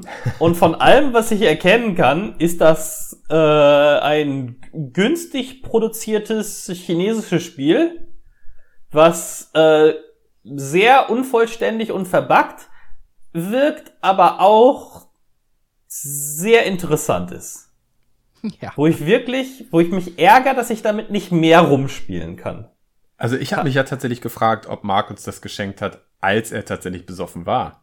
Auch. Auch, ja. Macht Sinn, ja. Äh, habt, habt ihr es denn gespielt? Ich muss ganz ehrlich sagen, ich habe es noch nicht gespielt. Ich, ich kenne kenn halt nur, ich muss ganz ehrlich sagen, ich, ich fand die, die Trailer dazu echt lustig. Also die, die Trailer, die auf Steam laufen, fand ich lustig. Habe ich mir gedacht, wenn du das betrunken mit den anderen spielst und Ja. daraus einen Cast machst, wird das der Sommerhit. Dann, dann, dann spoil ich noch nicht, dann spoil ich noch nicht, dann äh, behalten wir uns das noch übrig. Ich habe auch nur 0,2 Stunden on Record. Mhm. Ähm, also ich weiß ganz gut, worum es in dem Spiel geht, aber es, ich habe es jetzt auch noch nicht im Detail ausgespielt, wobei ich ein bisschen die Befürchtung hatte, dass ich nicht mehr weiterspielen kann, weil der Rest hier halt irgendwie nicht, nicht freischaltbar ist. Bisher, vielleicht kriegen wir das aber zusammen hin. Aber äh, nee, dann, dann, dann spoil ich, spoil ich nicht. Dann äh, das Spiel ist tatsächlich äh, lustiger, als ich gedacht hätte. Ja. Da, da müssen wir mal alle einen zusammen heben äh, und das äh, im Stream zusammenspielen. Das klingt Das gut, war die Intention. tun. Sehr gut, sehr gut. Ja, okay. Dann, dann tut mir leid, dass ich das angespielt habe. Das war Auch macht doch nichts. Wenn ich, wenn ich Ja, hat hätte, hätte ich es auch schon gespielt. Hat wenigstens einer Ahnung und hat wenigstens einer sozusagen so schon mal sein Gütesiegel Idee. draufgepackt. Das Ja, ist ja, immer genau. der, der Einzige, der weiß, wie das Spiel geht, ist immer der, der den wenigsten Spaß hat. also, Das ist halt so. Aber okay. Aber das, das Gute ist, also ich habe es jetzt ein bisschen vorgescreent. Ist nicht so, wie ich und Marc hatten ja eine tolle Idee für ein anderes, äh, für, ein- für, ein- für ein Format, wo wir ähm, ne, so richtig schrottige Steam-Spiele spielen, oder zumindest richtig billige Steam-Spiele. Und das erste, was wir uns da rausgesucht haben, ist leider ein komplett lineares äh, Story, äh, Adventure, würde ich fast schon gar nicht sagen. Ist mehr so eine Novel, wo man hin und wieder mal eine oder andere Auswahlmöglichkeit hat. Das hat dann nicht so gut funktioniert. Aber ich glaube, mit äh, You Have a Drunk Friend können wir schon, schon Spaß haben. Ich hoffe es, ich hoffe es. Was war denn das Gut, äh, ganze, das ganze, an- das andere ganze Spiel, was du gespielt Hat, hast? hat Alex nicht noch 80 Spieler auf der Liste? Alex hat noch drei Spiele auf der Liste. So. Ja, dann reiß erstmal eins davon runter nochmal. Ähm, ein Spiel, mit dem man leider überhaupt gar keinen Spaß haben kann, was gut. aber trotzdem ein gutes Spiel ist. Warhammer. Nee. du Arsch. Das Äh, ist ja kein gutes Spiel.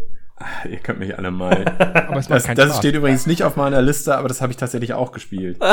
ähm, nee, äh, Game of Thrones von Telltale. Hm. Ähm, es ist wirklich ein cooles Spiel und es fängt auch das Game of Thrones äh, Gefühl total gut ein. Äh, Wenn das Game of Thrones Gefühl ist, die Guten kriegen immer mehr auf die Fresse. Die Ja. Sympathieträger kriegen aufs Maul, um danach aufs Maul zu kriegen, um danach aufs Maul zu kriegen. Und ich habe es noch nicht durchgespielt, deswegen, also ich, ich weiß nicht, wie das Ganze endet. Ähm, aber ich, ich finde, es ist noch mal ein Stück härter, wenn du nicht nur siehst, was den Leuten widerfährst, sondern du das Gefühl hast, das sind meine Spielfiguren, das ist meine Familie, die ich da steuere. Die Entscheidungen, die ich getroffen habe, die sie nun zu diesem unglaublichen Abgrund führen, sind meine Entscheidungen. Ich weiß nicht genau, ich, Ich ich fand, das war ja bei, der- bei der Serie, sorry, aber das war ja äh, auch ein bisschen übertrieben. Das war ja gar nicht so schlimm, wie Leute das dargestellt haben. Ja, es sind hin und wieder mal überraschend äh, positive Hauptcharaktere gestorben, aber es ist jetzt nicht so, als wäre irgendwie jede zweite Folge jemand, den du magst, umgekommen. So, es gibt ja genug auch Payoff. Ja, gut, aber also man kann schon sagen, dass die Sympathieträger jetzt nicht unbedingt alle das Ende der Serie erleben. Ja, ja, das stimmt. Ne? Und, ähm, und zwischendurch, also sie müssen ja nicht unbedingt gleich sterben. Es kann, reicht ja auch, dass ihnen was, was Schlechtes widerfährt. Klar, ja, ja. Ne? Und das passiert bei dem Game of Thrones Spiel von Telltale eben auch. Also das ist eine komplett zusätzlich für das Spiel erfundene Familie, um die es da geht, aber du äh, läufst auch immer wieder Charakteren aus der Serie über den Weg, was den kuriosen Nebeneffekt hat, dass die Grafikstile von den Figuren gar nicht so zus- zusammenpassen. Also du hast auf der einen Seite Sp- Figuren, die eben ganz klar den Schauspielern nachempfunden sind und deswegen auch einen ganz normale Proportionen in ihren Gesichtern haben. Aber dann hast du die komplett ganz klar comicartigen Figuren, die von Telltale dazu erfunden wurden. Ja. Und die finden sich dann zusammen in einer Szene wieder. Das ist so ein Ja, Ja. leicht merkwürdig, leicht off. Ähm, aber grundsätzlich, wie gesagt, das, das Spiel fängt ganz gut den Charakter der Serie ein, spielt sich so wie die anderen Telltale, Telltale-Spiele. Das bedeutet, manchmal kannst du deine Figur direkt steuern, sammelst dann irgendwelche Sachen nicht auf, aber kannst irgendwelche Sachen anfassen und Ja. äh, damit Dinge tun. Und du hast vor allen Dingen Dialoge, in denen du Entscheidungen treffen musst und die Wahl hast zwischen schlimm oder noch schlimmer. ja. Und ähm, das, also es fängt auch schon gut an. Also es hat auch tatsächlich schon in der ersten Episode eine Wendung, mit der man so überhaupt nicht rechnet, die aber, glaube ich, auch gar nicht vermieden werden kann. Ansonsten würde der Rest der Story überhaupt keinen Sinn Das ist ja machen. immer bei den Telltale-Spielen Leider, so, ja. ne? Ja. Dass sie, du hast nicht so viel Freiheit, wie du glaubst. Genau, leider ja. Ähm, und ich, ich glaube auch komplett entgegengesetzte Aussagen oder entgegengesetzte Antworten in einen Dialog führen wahrscheinlich trotzdem zum gleichen Ende. Aber wurscht, das ist, also das sorgt jetzt nicht unbedingt dafür, dass der Spaß, den ich an dem Spiel habe, geschmälert wird. Ähm, aber es ist schon, ja, es ist schon, man muss schon so ein bisschen masochistisch veranlagt sein, ähm, um das weiterzuspielen. Also ich sehe das immer wieder in meiner Steam-Bibliothek und muss mir dann jedes Mal, bevor ich es Denkst starte, die oh. Frage stellen, will ich das jetzt? Ja, will ich da jetzt Tobak. weitermachen? Ja. Genau, also ich bin in, es hat sechs Folgen und ich bin in Folge vier von den sechs. Ähm, und ja, ich will das auf jeden Fall irgendwann zu Ende spielen. Also auch vor den ganzen Infinity Engine Spielen, weil ich da ja jetzt doch schon ein bisschen Zeit investiert habe und schon mehr als die Hälfte der Story gespielt habe. Aber es ist, kostet jedes Mal wieder Überwindung, es zu starten. Wenn man es dann gestartet hat, ist es eigentlich auch cool. Aber es kostet eben jedes Mal Überwindung, es überhaupt zu starten, weil man genau weiß, ja, alles klar, jetzt gibt's wieder aufs Maul. Schwierig. Ja, Infinity Engine, ich weiß gar nicht, ob wir es erwähnt haben, weil ich auch nicht so super ver, äh, vertraut war mit dem Begriff. Das sind diese ganzen Baldur's Gate-artigen Geschichten, ne? Ach so, ja, ja, genau, richtig, richtig.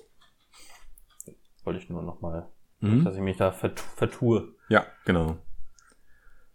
Ja, und ansonsten, Ja, also bei, bei, bei Game of Thrones Spielen, um dann nochmal einzuhaken, ich hatte ja, ich glaube, vor nicht allzu langer Zeit auch im Podcast erwähnt, dass ich mal, als ich durch die Serie hart durchgesuchtet bin, ich habe relativ spät damit angefangen, auch ähm, mir verschiedene Mods angeguckt habe und da vor allem den ähm, Mountain Blade Mod dazu. Da gab es auch mehrere, ähm, die alle ihre Vor- und Nachteile haben, aber das war so das Beste, was, was ich gefunden hatte. Sehr hoch gelobt ist auch der Crusader Kings Mod. Der wird so als das beste Game of Thrones Spiel insgesamt gehandelt. Mhm. Da ich aber kein Crusader Kings Spieler bin, kann ich da nicht, ähm, nicht näher drauf eingehen. ja. Ja, aber da scheint ja die Mod. Also das ist ja so, das ist ja das ein bisschen das Problem, dadurch, dass äh, Spiele zu Filmen und Serien immer so verschrien waren und immer so schlechte Qualität hatten, finde ich, dass es jetzt keine Spiele zu Serien und Filmen mehr gibt. ja, schade, ne? Ja. Dafür gibt's jetzt Serien zu spielen. Also Ja. beziehungsweise mit Witcher ja eher zu Witcher, den ja. Büchern. Und auch zum Warhammer 40k-Universum soll jetzt demnächst eine Serie gemacht werden oder Ja. eventuell gemacht werden. Also Ja, ja. sind jetzt so in so einer Development-Phase, was noch nicht mal Pre-Production ist. Mal gucken. ja. Marc, hast du noch Spiele auf deiner Liste? Ja. Und zwar Pocket Trains. Also die Mhm. Taschenzüge. Das ist auch von Nimblebit. Wieder so ein 8-Bit äh, Free-to-Play-Game für Android und iOS und ist diesmal kein Hochhaus-Management-Spiel, sondern ein äh, Zug- und Güterverkehr-Manager. Das heißt, Hm. du hast deine einzelnen Züge und die fahren alle von A nach B und bringen dann Sachen dahin von A nach B und dafür kriegst du halt Geld. Und von diesem Geld Ja. kannst du dir dann neue Strecken leisten und dadurch, dass du neue Strecken hast, kannst du dann halt mehr Züge einsetzen. Und im Prinzip ist das wirklich so, du sparst auf eine nächste Strecke, damit du den nächsten Zug äh, holen kannst. Und der Zug bringt dann so lange Geld ein, dass du die nächste Strecke kaufen kannst. Zwischendurch musst du dir nochmal Lizenzen kaufen, damit du auf anderen Kontinenten weiter ähm, deine, deine, deine äh, Schienen bauen darfst. Also es ist schon sehr managerig, aber es ist halt auch, auch wieder sehr in, in Richtung entspannend und runterkommen. So. Ja, so ein bisschen was Tiny Tower für Sim Tower gemacht hat, macht das für Railroad Tycoon. Ja, genau, ne? ja. Das ist so ein sehr runtergedampftes Railroad Tycoon. Da geht es halt hauptsächlich darum, dass du einfach nur die Waren von A nach B bringst, dadurch Geld kriegst, dir neue Strecken kaufst und neue Züge kaufst und dann hm. die Strecken bedienst und so. Sehr simpel, aber auch wieder sehr schöne Musik, sehr schöner Artstyle, wieder schön 8-Bit-Retro-mäßig und so. Also, wer äh, so kostenlos, auch Monetarisierung wieder, komplett weg von der UI. Du musst wirklich ein paar Mal klicken, bis du da bist. Keine Ads. Nur wenn du halt irgendwie sagst, so, ich möchte irgendwie kostenlos irgendeinen Premium-Gegenstand benutzen, dann kannst ja, du halt Rewarded sagen, Ads. Ja, so ein Rewarded Ads, aber ja. muss man nicht machen, wenn man nicht möchte. Ansonsten wird man damit komplett in Ruhe gelassen, wie auch bei Tiny Tower. Äh, sehr cool. Also wer mobile was sucht, was entspannt, dann äh, Pocket Trains. Cool. Ja. Das ich mir nachher direkt mal. Mach das mal, das, ich fand das ganz cool. Ja. Kann ich habe noch zwei. Achso, du ich kannst aber gerne noch eins. Ja. Ich glaube, du hast noch ein paar mehr. Ich habe nur noch zwei Spiele mit H. Hm. Marc, hast du was, was im Alphabet vor H kommt? Nö. Aber ich, ich, hab, ich hätte aber noch ein kurzes, nochmal. Ja, Und hau rein. Tiny Rails. da kommt es jetzt zusammen. Äh, Pocket Trains und Tiny Tower verbinden sich in Tiny Rails. Ah, ja, so, so ungefähr. Äh, Tiny Rails ist auch wieder so ein 8-Bit Side-Scroller. Allerdings geht es da mehr um den Zug an sich, als um das Management der Strecke hin und her. Und ähm, du hast halt deinen Zug, ganz normal, deine, deine äh, Holzdampflok, wie, wie, warum man auch immer eine Holzdampflok bauen sollte. Frag mich ja. nicht. Ja, das gut aus. Ich würde fast sagen 16-Bit eher, ne? Ja, 16, ja, 16 Bit. Ganz, gut, ganz ja. gute Preise. Und ähm, das, ist, das ist mehr so, ein, mehr so ein Zugmanager. Man sagt dem Zug, wo er hinfahren soll und lädt dann in den zwischen äh, bei den verschiedenen Stationen lädt man dann Waren ein und aus und ähm, transportiert halt auch Passagiere. Die sind zum Glück automatisch, die muss man nicht selber ein- und ausschmeißen mhm. äh, und so ähm, verdient halt Geld. Mit dem Geld kann man den Zug aufwerten. Mehr Passagierkapazität, mehr Warenkapazität, äh, eine höhere Endgeschwindigkeit. Man kann sich dann ähm, weitere, weitere, äh, ah, wie heißt denn das? Anhänger? Waggons. Waggons. Waggons, so. Man kann sich, Waggons. Ja, du Spacken. Hast du wieder nichts Ach, Marc. Egal. Äh. So, hast du, also dann kann man halt, ähm, dann kann man halt Waggons finden oder sich kaufen oder verdienen. Man hat ein paar Quests, fahre von da nach da bis da nach da und sammelt so und so viele äh, pa ähm, Passagiere ein. Und mhm. man kann halt seinen Zug immer schneller und immer länger machen lassen und alles. Und äh, auch, auch wieder sehr, sehr schöne Musik. Auch sehr schön zum Entspannen. Und es hat halt viel Humor. Also es sind viele, viele kleine Gags überall und man muss einfach mal den Leuten zuhören, wenn die reden oder so. Also auch das kann ich, vor allem auf dem Tablet, kann ich Tiny Rails sehr empfehlen. Das macht sehr viel Spaß. Auch free to play. Aber das ist nicht die gleiche Firma wie Tiny Tower, oder? Nee. Das, das ah. ist, glaube ich, eine andere. Aber Pocket Trains war die gleiche Firma. Genau, Pocket Trains Tiny und Tiny Tower, das ist Nimblebit. Das ist Nimblebit.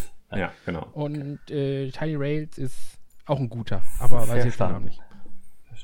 Aber ziemlich viel Pixel-Art-Spiele bei dir gerade, ne? Ja, aber du kriegst ja auch im App Store fast nichts anderes mehr, ne?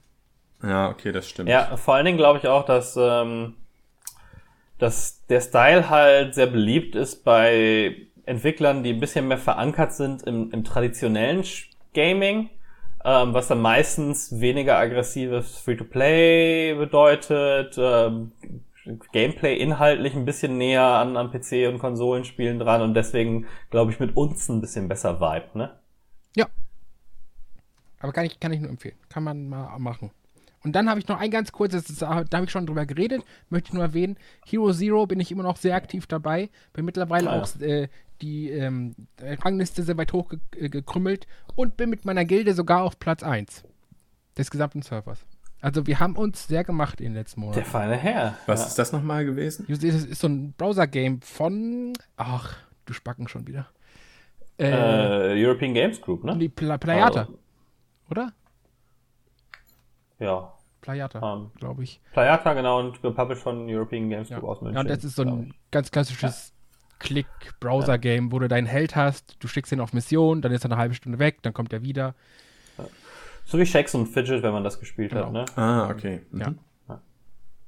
Ja, ja, so, so. Das, das, äh, ich, der, der, der nächste kann. Ich habe noch ein, zwei Äppchen, aber ansonsten. Äpfchen. Äpfchen. Alex, was hast du? Willst du das deinen als Rausschmeiß am Ende machen? Soll ich zuerst oder ähm, Nee, ach, das sind keine, also das ist jetzt auch nichts äh, irgendwie, äh, das taugt für den, für den krönenden Abschluss. Ähm, ich kann, ich kann meine beiden äh, relativ zügig auch abhandeln, weil ich sie beide auch schon früher erwähnt habe. Hm, okay. Das eine ist äh, auch wirklich eins meiner absoluten Lieblingsspiele, Horizon Zero Dawn. Mhm. Ähm, ich, es ist immer noch, also die, die Welt ist immer noch so cool, die, ähm, die Protagonistin ist so gut animiert. Ich habe mir jetzt einfach mal ein Herz gefasst. Ich dachte, du findest dieses Spiel so geil. Schau doch mal, was du tatsächlich noch brauchst, um die Platin-Trophäe zu kriegen. Und ich habe mehr gemacht, als mir nur die Platin-Trophäe zu holen. Also ich habe wirklich alle Achievements vom Hauptspiel, ich habe alle Achievements von der Erweiterung. Die einzigen Achievements, die ich mir nicht geholt habe, sind die New Game Plus Achievements. Das Spiel nochmal auf dem maximalen Schwierigkeitsgrad durchzuspielen. Ich glaube, daran hätte ich auch keinen Spaß. Ich habe mir auch einige der Achievements nur dadurch geholt, dass ich, und das finde ich verdammt cool, dass das geht, innerhalb des Spiels die Schwierigkeitsstufe auf Story machen konnte. Story ist noch leichter als leicht. Das ist dann wirklich für die Spieler, die sich um die Story scheren, aber nicht so besonders viel kämpfen wollen oder beziehungsweise bei den Kämpfen es nicht so schwer haben wollen. Es ist nämlich genauso wie bei, bei Mark ich habe für. Achievements schon fast gecheatet. Aber Ja, gut. Es ist ein bisschen so wie bei, bei Final Fantasy IX, was Marc vorhin meinte. Hm, ja. Ähm, das Spiel macht unglaublich viel Spaß, aber irgendwann möchte ich dann auch, möchte ich dann auch weiterkommen und möchte trotzdem äh, diesen Payoff, der in diesem Fall das Achievement ist, haben.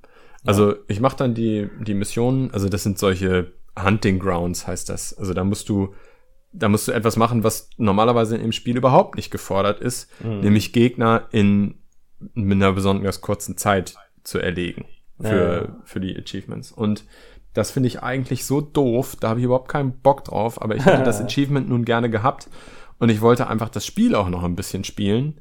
Äh, Und um nicht einfach nur völlig planlos durch die Gegend zu laufen und random Gegner abzuschießen, habe ich mir gedacht, okay, jetzt machst du diese Achievements, machst es aber auch in einer leichteren Schwierigkeitsstufe und habe das dann gemacht. Und außerdem gibt es auch so Datenpunkte, die in der Welt verteilt sind, die man sich aber auch, und das muss ich den Leuten wirklich zugute halten, die man aber auch zu einem beliebigen Zeitpunkt später noch holen kann.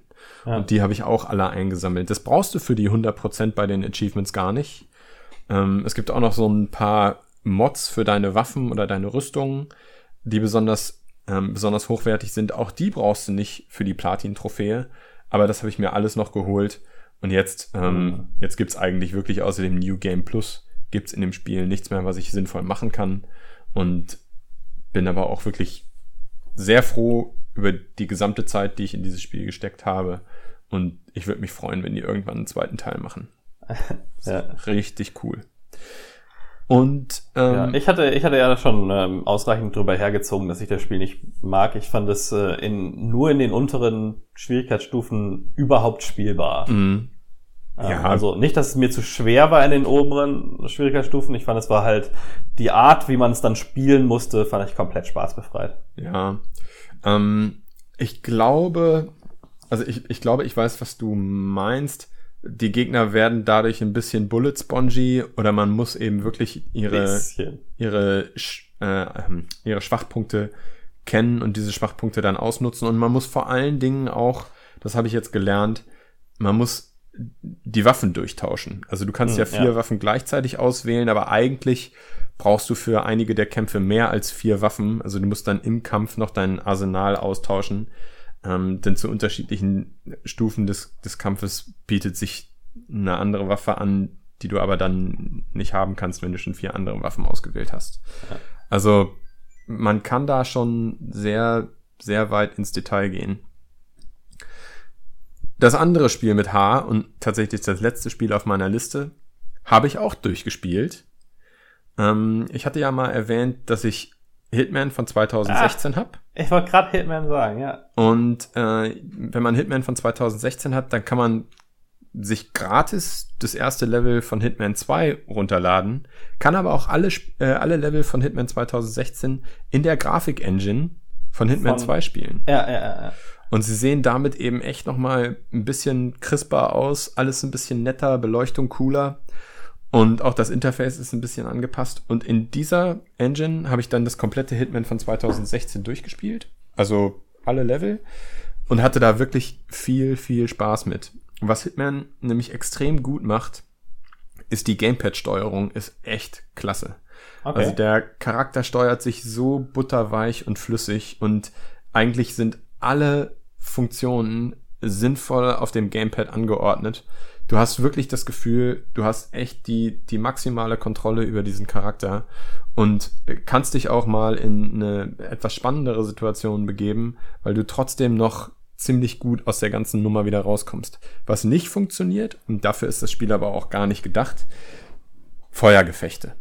Feuergefechte, finde ich, funktionieren mit dem Gamepad naturgemäß nicht so toll wie mit Maus und Tastatur. Aber alles andere ist echt so cool, dass das Schleichen, sich an irgendeine Wand lehnen, die Klamotten tauschen, das ist alles wirklich richtig, richtig gut gemacht. Und ähm, ich habe das sehr, sehr, sehr gerne durchgespielt. Ich, es ist sehr sandboxy, also man muss sich schon selber seine, seine Wege suchen. Und im letzten Level habe ich dann auch gedacht, okay, jetzt möchte ich aber demnächst auch mal fertig sein.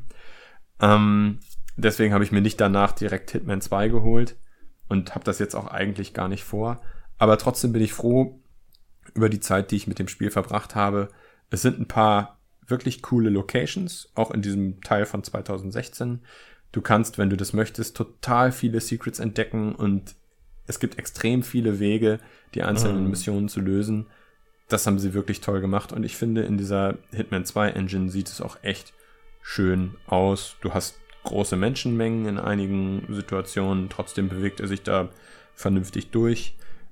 Also echt ein, ein cooles Spiel. Ich würde sagen, für mich so eine 8 oder 9 von, oh, von 10 ja. Punkten kann ich echt empfehlen. Cool, ja, das habe ich tatsächlich und habe mal nur die ersten paar Missionen gespielt. Das wusste ich gar nicht, dass man das in der Hitman 2 Engine, beziehungsweise ich hatte es mal gehört, aber nicht mehr irgendwie im Kopf. Vielleicht ähm, sollte ich dem noch mal eine Chance geben. Ich finde vor allen Dingen auch, das Gratis-Level, was bei Hitman 2 enthalten ist, also das Gratis-Level, das du spielen kannst, ohne mhm. das Spiel zu haben, das ist auch schon ein verdammt cooles Level, weil es so ein richtig cooles Geheimagenten-Feeling rüberbringt. Das ist mhm. so ein freistehendes Haus an einem Strand, wo aber erstmal überhaupt gar keiner ist. Also du, ja. du schleichst dich dann dahin, du kommst, ich glaube, über die Garage kommst du in das Haus rein und da ist aber erstmal niemand, sondern du schaust dich nur um. Und das ist eine ziemlich coole Atmosphäre, bringt einen ziemlich guten Geheimagenten-Vibe rüber und hat mir auch echt Spaß gemacht. Also schau da gerne mal rein. Cool, ja, werde ich machen. Aber wie gesagt, ich würde es mit Gamepad steuern, einfach weil die Gamepad-Steuerung meiner Meinung nach so cool ist. Ja. Cool, probiere ich mal aus. Ähm, ja, also ich habe ich hab auch noch ein paar Sachen gespielt, die ich jetzt nicht erwähnen will, weil ich nicht so viel weiter gespielt habe oder weil es nicht so viel zu erzählen gibt. Also ähm, ähm, äh, wie heißt es jetzt noch, das Zombie-Spiel? Gerade ist noch Days Gone, habe ich noch mal ein bisschen weiter gespielt. Ähm, da bin ich jetzt kurz vorm letzten Kapitel, was noch mal in so einem anderen Bereich spielt. Das will ich jetzt noch mal die Tage angehen. Ich habe mir Tom Clancy's Ghost Recon Wildlands noch mal für PC geholt. Ah, okay. Ähm, weil ich es einfach auf dem PC mal so gern nebenher spielen wollte, während ich irgendwie Videos äh, gucke oder sowas. Ähm, weil es so ein gutes, ne, da gibt's null auch drüber zu erzählen, weil es halt so ein Ubisoft-Spiel ist. Mm, das heißt, es ist nichts Interessantes äh, passiert in den 15 Stunden, die ich gespielt habe. ja, es hat aber trotzdem irgendwie Spaß gemacht. So, ne? ja, ja. Halt so, spiel's halt so weg. Und es war halt auch ein bisschen günstiger im, im Sale. Ähm, und das wollte ich halt immer noch mal für den PC äh, auch haben, ähm, ne, weil ich halt mit mehreren Screens und sowas, ich habe immer mal wieder so, dass ich irgendwas gucke auf einem Screen, aber nicht nichts, was mein Interesse komplett hält. Und da habe ich immer gerne was, was man so nebenher spielen kann, was auch mein, mein ähm, meine Aufmerksamkeit nicht komplett äh, in Anspruch nimmt. Und dafür ist es ganz ganz gut. Ähm, und weil ich mich so über den über den nächsten Teil geärgert habe, muss ich halt den ersten noch mal aber das finde ich interessant, dass du sagst, man muss jetzt bei Ghost Recon Wildlands nicht so hundertprozentig aufpassen. Ich fand ja eigentlich immer, dass man schon verdammt viel aufpassen muss, weil man eigentlich also doch sehr verwundbar ist. Das stimmt, ja. Aber du kannst halt relativ leicht pausieren. Du hast äh, ziemliche Ebben zwischen den, den Fluten, ne? Mhm. viel hin und her reisen und sowas. Ähm, auch es gibt dann nur so Stöße von von ähm, ja, Intensität und da, da passe ich dann auch ein bisschen mehr auf. Ähm, ich finde, es steuert sich mit Maus und Tastatur einfach besser als Shooter auch. Mhm. Also ich spiele es ja auf der, auf der allerhöchsten Schwierigkeitsstufe mit allen Hilfen abgeschaltet. Ne? Also diese, du siehst, ich sehe Gegner nur auf der Karte, wenn ich sie auch irgendwie vormarkiert habe und solche Geschichten. Ähm, und noch gar nicht diese Nebel und solche Geschichten. Mhm. Ähm, und, und ja, so macht mir das schon, schon Spaß. Ähm, aber das, das, das wollte ich nicht äh, sagen. Ich habe mir ein anderes Spiel und das ist auch wieder im Gegensatz auch zu ähm, Bullet Sponges. Äh, Wildlands ist ja schon ein Spiel, wo ich mich sehr darüber freue, dass Gegner nicht so Bullet Sponges sind. Und ich bin ja auch so ein Waffennarr. Äh, und deswegen passend dazu habe ich Insurgency Sandstorm. Ach, da so neun Stunden gespielt. Wow. Ähm, und ich äh, mag das sehr gerne, sogar noch mehr als den alten Insurgency-Teil, den ersten. Ähm, und zwar ist das ja ein Multiplayer-Shooter, ähm, der sehr gut aussieht, finde ich, dafür, dass es so ein Indie-Spiel ist, was man für irgendwie auch den halben Preis kriegt. Ähm, und im Steam Sale war es jetzt nochmal günstiger. Ich glaube 20 Euro oder sowas habe ich dafür bezahlt. Glaube ich bin jetzt nicht mal ganz, ganz sicher. Aber nicht so viel. Ähm, und was mir bei an dem Teil vor allen Dingen besonders gut gefällt, ist, dass es einen, ähm, einen ganz coolen Koop-Modus hat. Wo man halt mit anderen zusammen so kleine Missionen durchspielt. Halt auch so ein, so ein Punkte-Dings, ne, wo du halt irgendwie ähm, ja, einen Punkt einnehmen, einen Punkt halten, dann irgendwo was wegsprengen und so und du handelst, hangelst dich so von Waypoint zu Waypoint. Aber was ich an, an Koop halt mag, ist, dass du eine viel höhere Menge an Gegnern hast, die, die du umschießt. Weißt du, bei Multiplayern und gerade bei sowas wie Insurgency, wo halt ähm, zwei Schüsse in die Brust spätestens tödlich sind. Ähm, also sehr, sehr schnell irgendwie ist ja sehr auf realistisch gemacht ne? du kannst sehr, sehr schnell irgendwelche ähm, Gegner umschießen. Aber ähm, im, im Multiplayer passiert es dir halt, dass wenn du Glück hast, dass mal zwei erwischt, bevor du wieder stirbst und so weiter. Ne? Und in dem Fall ist man auch raus, bis deine Teammates irgendwie einen einen Punkt wieder eingenommen haben. Das heißt, ähm, dein Leben ist auch nicht so wegwerfbar.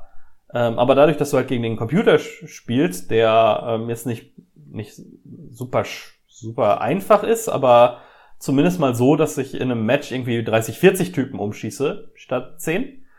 Ähm, es ist total, total motivierend. Und auch gerade, das, das sitzt für mich in einem sehr schönen Zwischenbereich zwischen Actionspiel und Simulation wo ähm, ne, Waffen machen halt anständig Schaden, es ist, es fühlt sich gefährlich an, ne, das ist, ähm, was mich ja an so modernen, so Call of Duty und sowas äh, stört, ist, du hast überhaupt keinen Respekt vor dem Feuergefecht. Ne? Du mhm. kannst ja einfach blind reinrennen und alles umsäbeln, ähm, was, was irgendwie vor die Flinte kommt.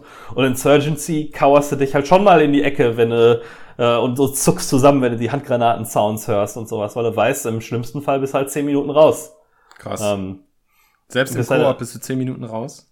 Ja, es kommt ein bisschen darauf an, zu welchem Zeitpunkt, ähm, was ein bisschen schlecht optimiert ist. Manchmal, wenn meine Teammates einen äh, Punkt einnehmen, der aber dann noch verteidigt werden muss, respawne ich nicht zwischen diesen beiden zwischen diesen beiden Elementen. Und ich weiß noch nicht warum, weil ich bin mir ziemlich sicher, dass ich manchmal respawned bin. Vielleicht liegt es daran, wie viele noch übrig sind oder so. Aber ähm, manchmal ist es halt, dass ich relativ schnell sterbe, nachdem ein Punkt eingenommen ist, weil halt noch irgendwelche Restgegner in der Nähe waren, die ich übersehen habe. Dann müssen meine Teammates zum nächsten Punkt, den freikämpfen, den einnehmen, dann drei Minuten, vier Minuten verteidigen und dann respawn ich erst. Und du spielst das mit Randoms oder spielst du das mit Bekannten? Mit, mit Randoms und das funktioniert auch sehr gut. Ähm, äh, mal mehr, mal weniger kommunikative Leute. Ähm, aber es, es, man kommt sich jetzt nicht so sehr in die Quere, finde ich. Und dadurch, dass es immer ein relativ klares äh, Ziel gibt, bewegen sich auch alle da, darauf hin. In dem äh, äh, Sandstorm gibt es auch ein Klassensystem. Das heißt, du hast auch nicht 80 Sniper in der, in der Gruppe, wie es im, im ersten Insurgency mal passiert ist, sondern du hast halt maximal zwei Marksmen in der Gruppe und so, ne?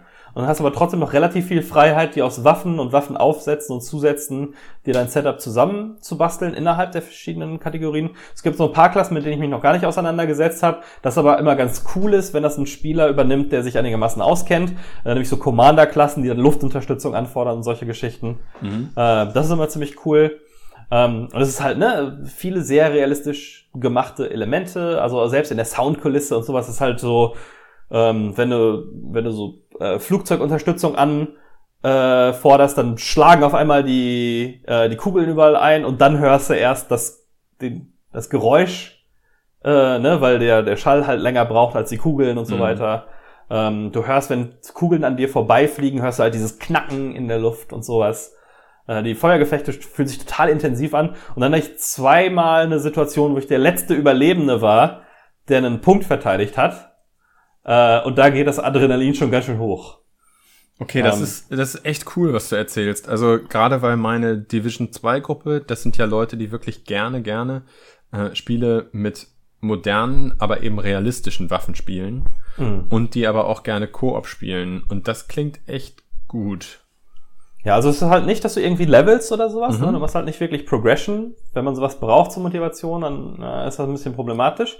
Aber ansonsten von den Feuergefechten, es gibt dann nochmal einen Hardcore-Modus, wobei schon der Nicht-Hardcore-Modus sehr intensiv ist, ne? Und die, die dich quasi jeder Schuss auch töten kann, je nachdem, wo er sitzt und welches Kaliber und so weiter.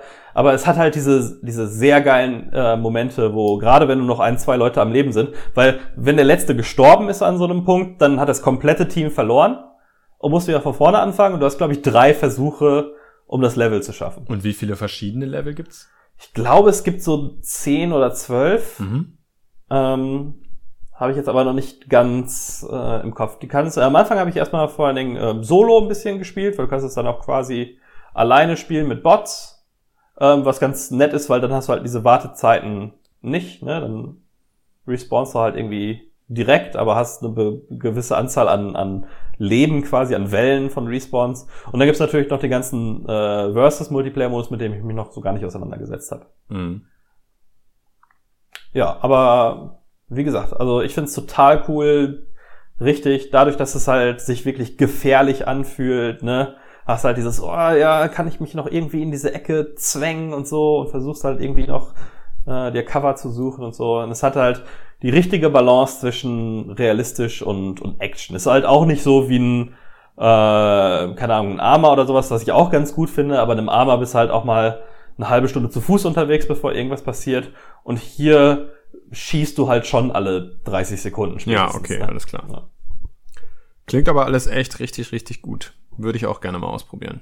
Ja, also ich, wie gesagt, ich weiß nicht, was es kostet. Es ist jetzt vom Umfang natürlich sehr begrenzt ähm, im Gegensatz zu irgendwelchen Vollpreisspielen. Aber gerade wenn man es mal im Sale irgendwo sieht, äh, kann ich es sehr empfehlen, das mal mitzunehmen. Und, mhm. und ich wäre echt auch interessiert, äh, das mal mit anderen Leuten zusammen zu spielen und zu gucken, wie es sich dann spielt. Ja. Ich sehe gerade im Moment ist es 30 Euro, das finde ich schon ziemlich happig. Das muss nicht sein, aber ich pack's ja. mal auf meine Wishlist. Ja, und das war so ähm, alles, was ich gespielt habe. Also wie gesagt, hier und da noch mal ein paar Sachen, so Sachen, die irgendwie jetzt äh, auf der PS4 und PS Plus mit drin war, ne? wobei da jetzt auch nichts Weltbewegendes war so in letzter Zeit. Ähm, ja. Marc? Cool. Ja, dann äh, mache ich noch ein kurzes und dann sind wir auch durch für heute. Was haltet ihr davon? Den krönenden Abschluss. Ich hoffe, du hast dir, ich hoffe, du hast dir das Beste zum, für den Schluss aufgehoben. Ohne, also für Ed. mich, für mich äh, persönlich ja.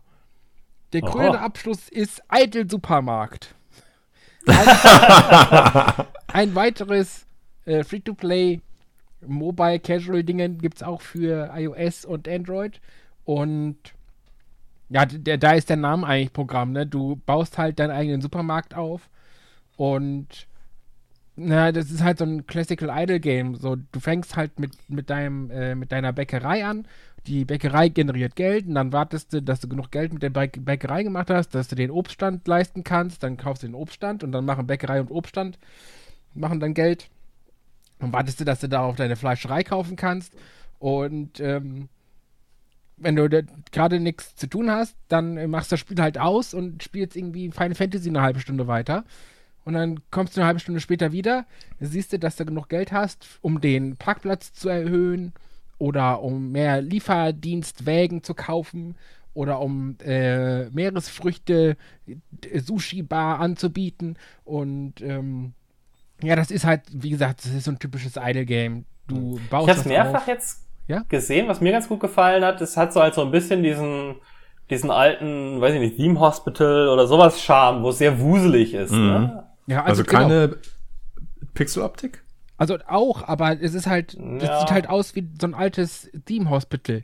Das Schöne ist halt, dass die Kunden in Ich würde Echtzeit sagen, ist eher so Low Poly, ne? Ja, genau, so eine Mischung aus beiden. Aber es gibt die Kunden, die bei dir einkaufen und Geld generieren, die gibt's halt wirklich. Und dadurch wirkt das ganze Idle Game ein bisschen belebter und es gibt auch viele Arten, äh, sein Einkommen zu erhöhen, sei es durch Steuersenkungen der Stadt oder wie gesagt ein größerer Parkplatz, damit mehr Leute reinkommen können und so. Und es gibt halt viel, wie du schneller mehr Geld verdienen kannst, nur um noch mehr Abteilungen und noch mehr Waren dazu zu kaufen, die dann noch mehr Leute anziehen, die dann noch mehr Geld produzieren. Aber das, äh, der Vorteil an diesen Idle Games ist halt, so, du kannst da fünf Minuten mit beschäftigen, du kannst dich eine halbe Stunde mit beschäftigen. Und ähm, momentan ist das echt so, so jeden Abend gehe ich meine drei, vier Apps durch, sei es jetzt äh, Tiny Tower, Pocket Trains, Tiny Rails und hier Idle Supermarket. Da klicke ich mich ein paar Minuten durch und dann ist alles fertig und dann freue ich mich. Und dann ist hier ein neuer, neues Geschäft ist hinzugekommen, da habe ich eine neue Strecke gekauft, da ist ein neuer Zug, weißt du, und dann ist so Mhm. dieses. Idle Supermarket Tycoon ist der volle Name, ne? Ja, Wenn. Leute danach suchen wollen. Äh, ja, das, das Problem ist, dass das bei mir Pünktchen, Pünktchen, Pünktchen, also das, Ja, ja, das wird halt immer abgeschlossen. Nee, nee, ist das Idle, Idle, Idle Supermarket Tycoon. Bin ich ziemlich sicher. ist aber, was Werbung angeht, sehr penetrant. Oh. Ja. Also das, das ist Okay. schon, also nicht, dass du die ganze Zeit äh, Ads gucken musst, alle 30 Sekunden, für 30 Sekunden, aber es hat schon sehr Ad-Rewarding überall, ne? Du Ja. willst, äh, du willst das doppelte Gehalt, dann musst du aber Ad gucken.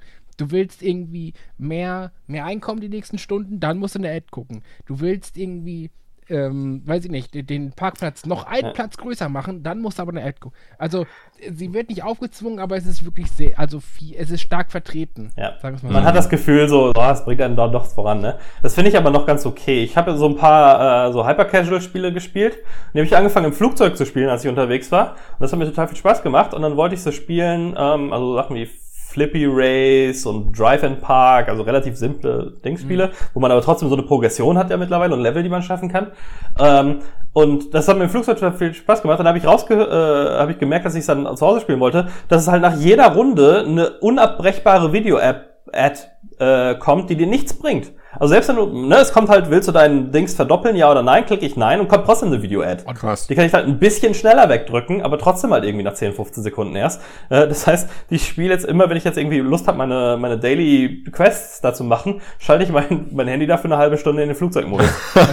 Das.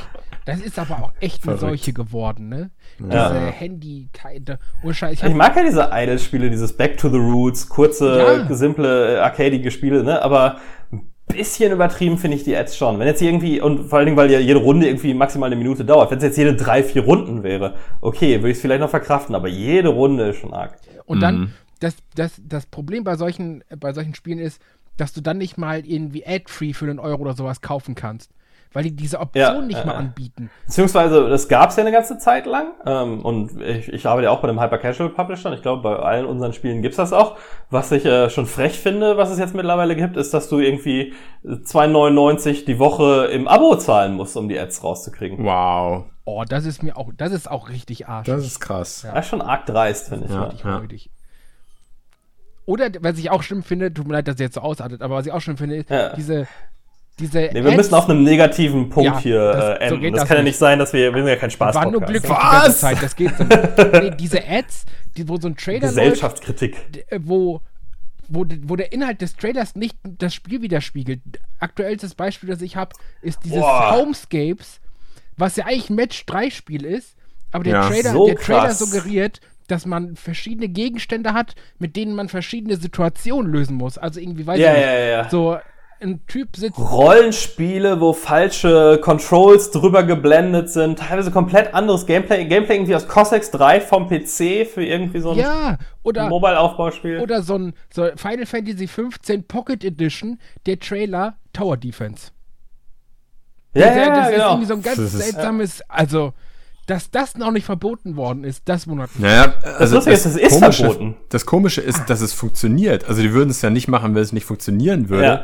Wie kann es denn sein, dass das funktioniert? Also wie kannst du da auch nur ansatzweise eine User Retention haben, wenn der, der Nutzer, den du da reinholst, eigentlich einer ist, der ein komplett anderes Spiel spielen will? Ja, Ja, genau. weil die, die Chance, wenn du jemanden mal einmal in deinem Spiel hast, dass er zumindest ein bisschen reinschnuppert und dann irgendwie hängen bleibt, höher ist, als wenn er überhaupt nicht reinguckt. Und der denkt sich halt so, ja, so Aufbaustrategie sieht halt nicht, sieht halt nicht attraktiv aus oder auch in so einer Playable-Ad gerade ist es nicht besonders attraktiv, ne? Aber ähm, vielleicht ist das Spiel dann trotzdem interessant. Das ist halt ein Problem, das ist schwer zu bewerben, aber eigentlich doch sticky ist. Und wenn du genug Leute reinschaufelst, indem du ihnen halt was Falsches vorgaukelst, bleiben am Ende dann scheinbar doch genug hängen. Also ist das Problem wieder nicht das Marketing, sondern der Mensch. Ja. Der, der Spieler ist das Problem. Der Spieler nicht ist das Problem. äh, Ja, ja, ja. Irreführende Marketing. Oh, Das Ding auch ist auch, das ist in Europa aber verboten. Ah, okay. In Europa musst du äh, in Werbung für Videospielen einen, ähm, also bin ich mir ah, zumindest mal 90% sicher, ähm, wenn es nicht tatsächliches Gameplay widerspiegelt, einen kleinen Informationsschriftzug zumindest irgendwo haben, der sagt, kein echtes Gameplay. Mhm. Ähm, warum die Ads das nicht haben, weiß ich nicht. Kann sein, dass die ganzen Ad-Firmen aus dem Ausland äh, das betreiben oder dass es halt so schwer festzunageln ist, wenn man nur halt jemanden abmahnen wollen würde, wer denn jetzt für die Ad ver verantwortlich ist. Der Entwickler, der Publisher, der Advertisement-Partner, die Agentur, die die Ad gemalt hat. Da sind irgendwie 18 Firmen dran beteiligt. Deswegen ist es, ähm, weiß ich nicht, oder, oder dass halt die Ad-Firma in, in Usbekistan sitzt und du halt nicht verklagen kannst, ne? Abmahnanwalt müsste man sein. Ja, ja. Ja, wobei Im da nächsten gab's ja, da gab's ja, es gibt ja jetzt auch schon Abmahnanwälte gegen Abmahnanwälte und so. Also es gibt ist ja, Ja, ja. mit den neuesten Ist Regelungen. mit, und so. mittlerweile ja auch wieder eingeschränkt, ja, was man abmahnen kann. Ne? Na gut, äh, schön, dass wir uns am Ende nochmal aufgeregt haben. Finde ich gut. Äh, man könnte sonst meinen, dass wir, dass wir Videospiele mögen. Ja, Aber das ist ja nicht so. Wir hassen ja alles. Das stimmt. Also Ah. wir, wir mögen Videospiele so, wie sie damals waren, bevor Videospiele entwickelt wurden. Ja, so ist es. Die Idee ist gut, die Umsetzung ist einfach suboptimal. Insgesamt. Wunderbar. Äh, ja, aber äh, ich bedanke mich äh, sehr herzlich bei euch ähm, und bei unseren Zuhörern äh, für diese wunderschöne Folge und äh, bei den Zuhörern vor allen Dingen fürs, fürs Zuhören und fürs Kommentare dalassen und äh, auf iTunes bewerten und, und, und. Ne? Auch wir nehmen gerne Themenvorschläge und ähm, eure Meinungen und was, was wir so spielen sollten und sowas. Alles gerne entgegen. Aber ansonsten bleibt mir nichts anderes übrig, als mich zu verabschieden und äh, zu sagen, äh, vielen Dank und bis zum nächsten Mal. Bis zum nächsten Mal. Ciao. Tschüss.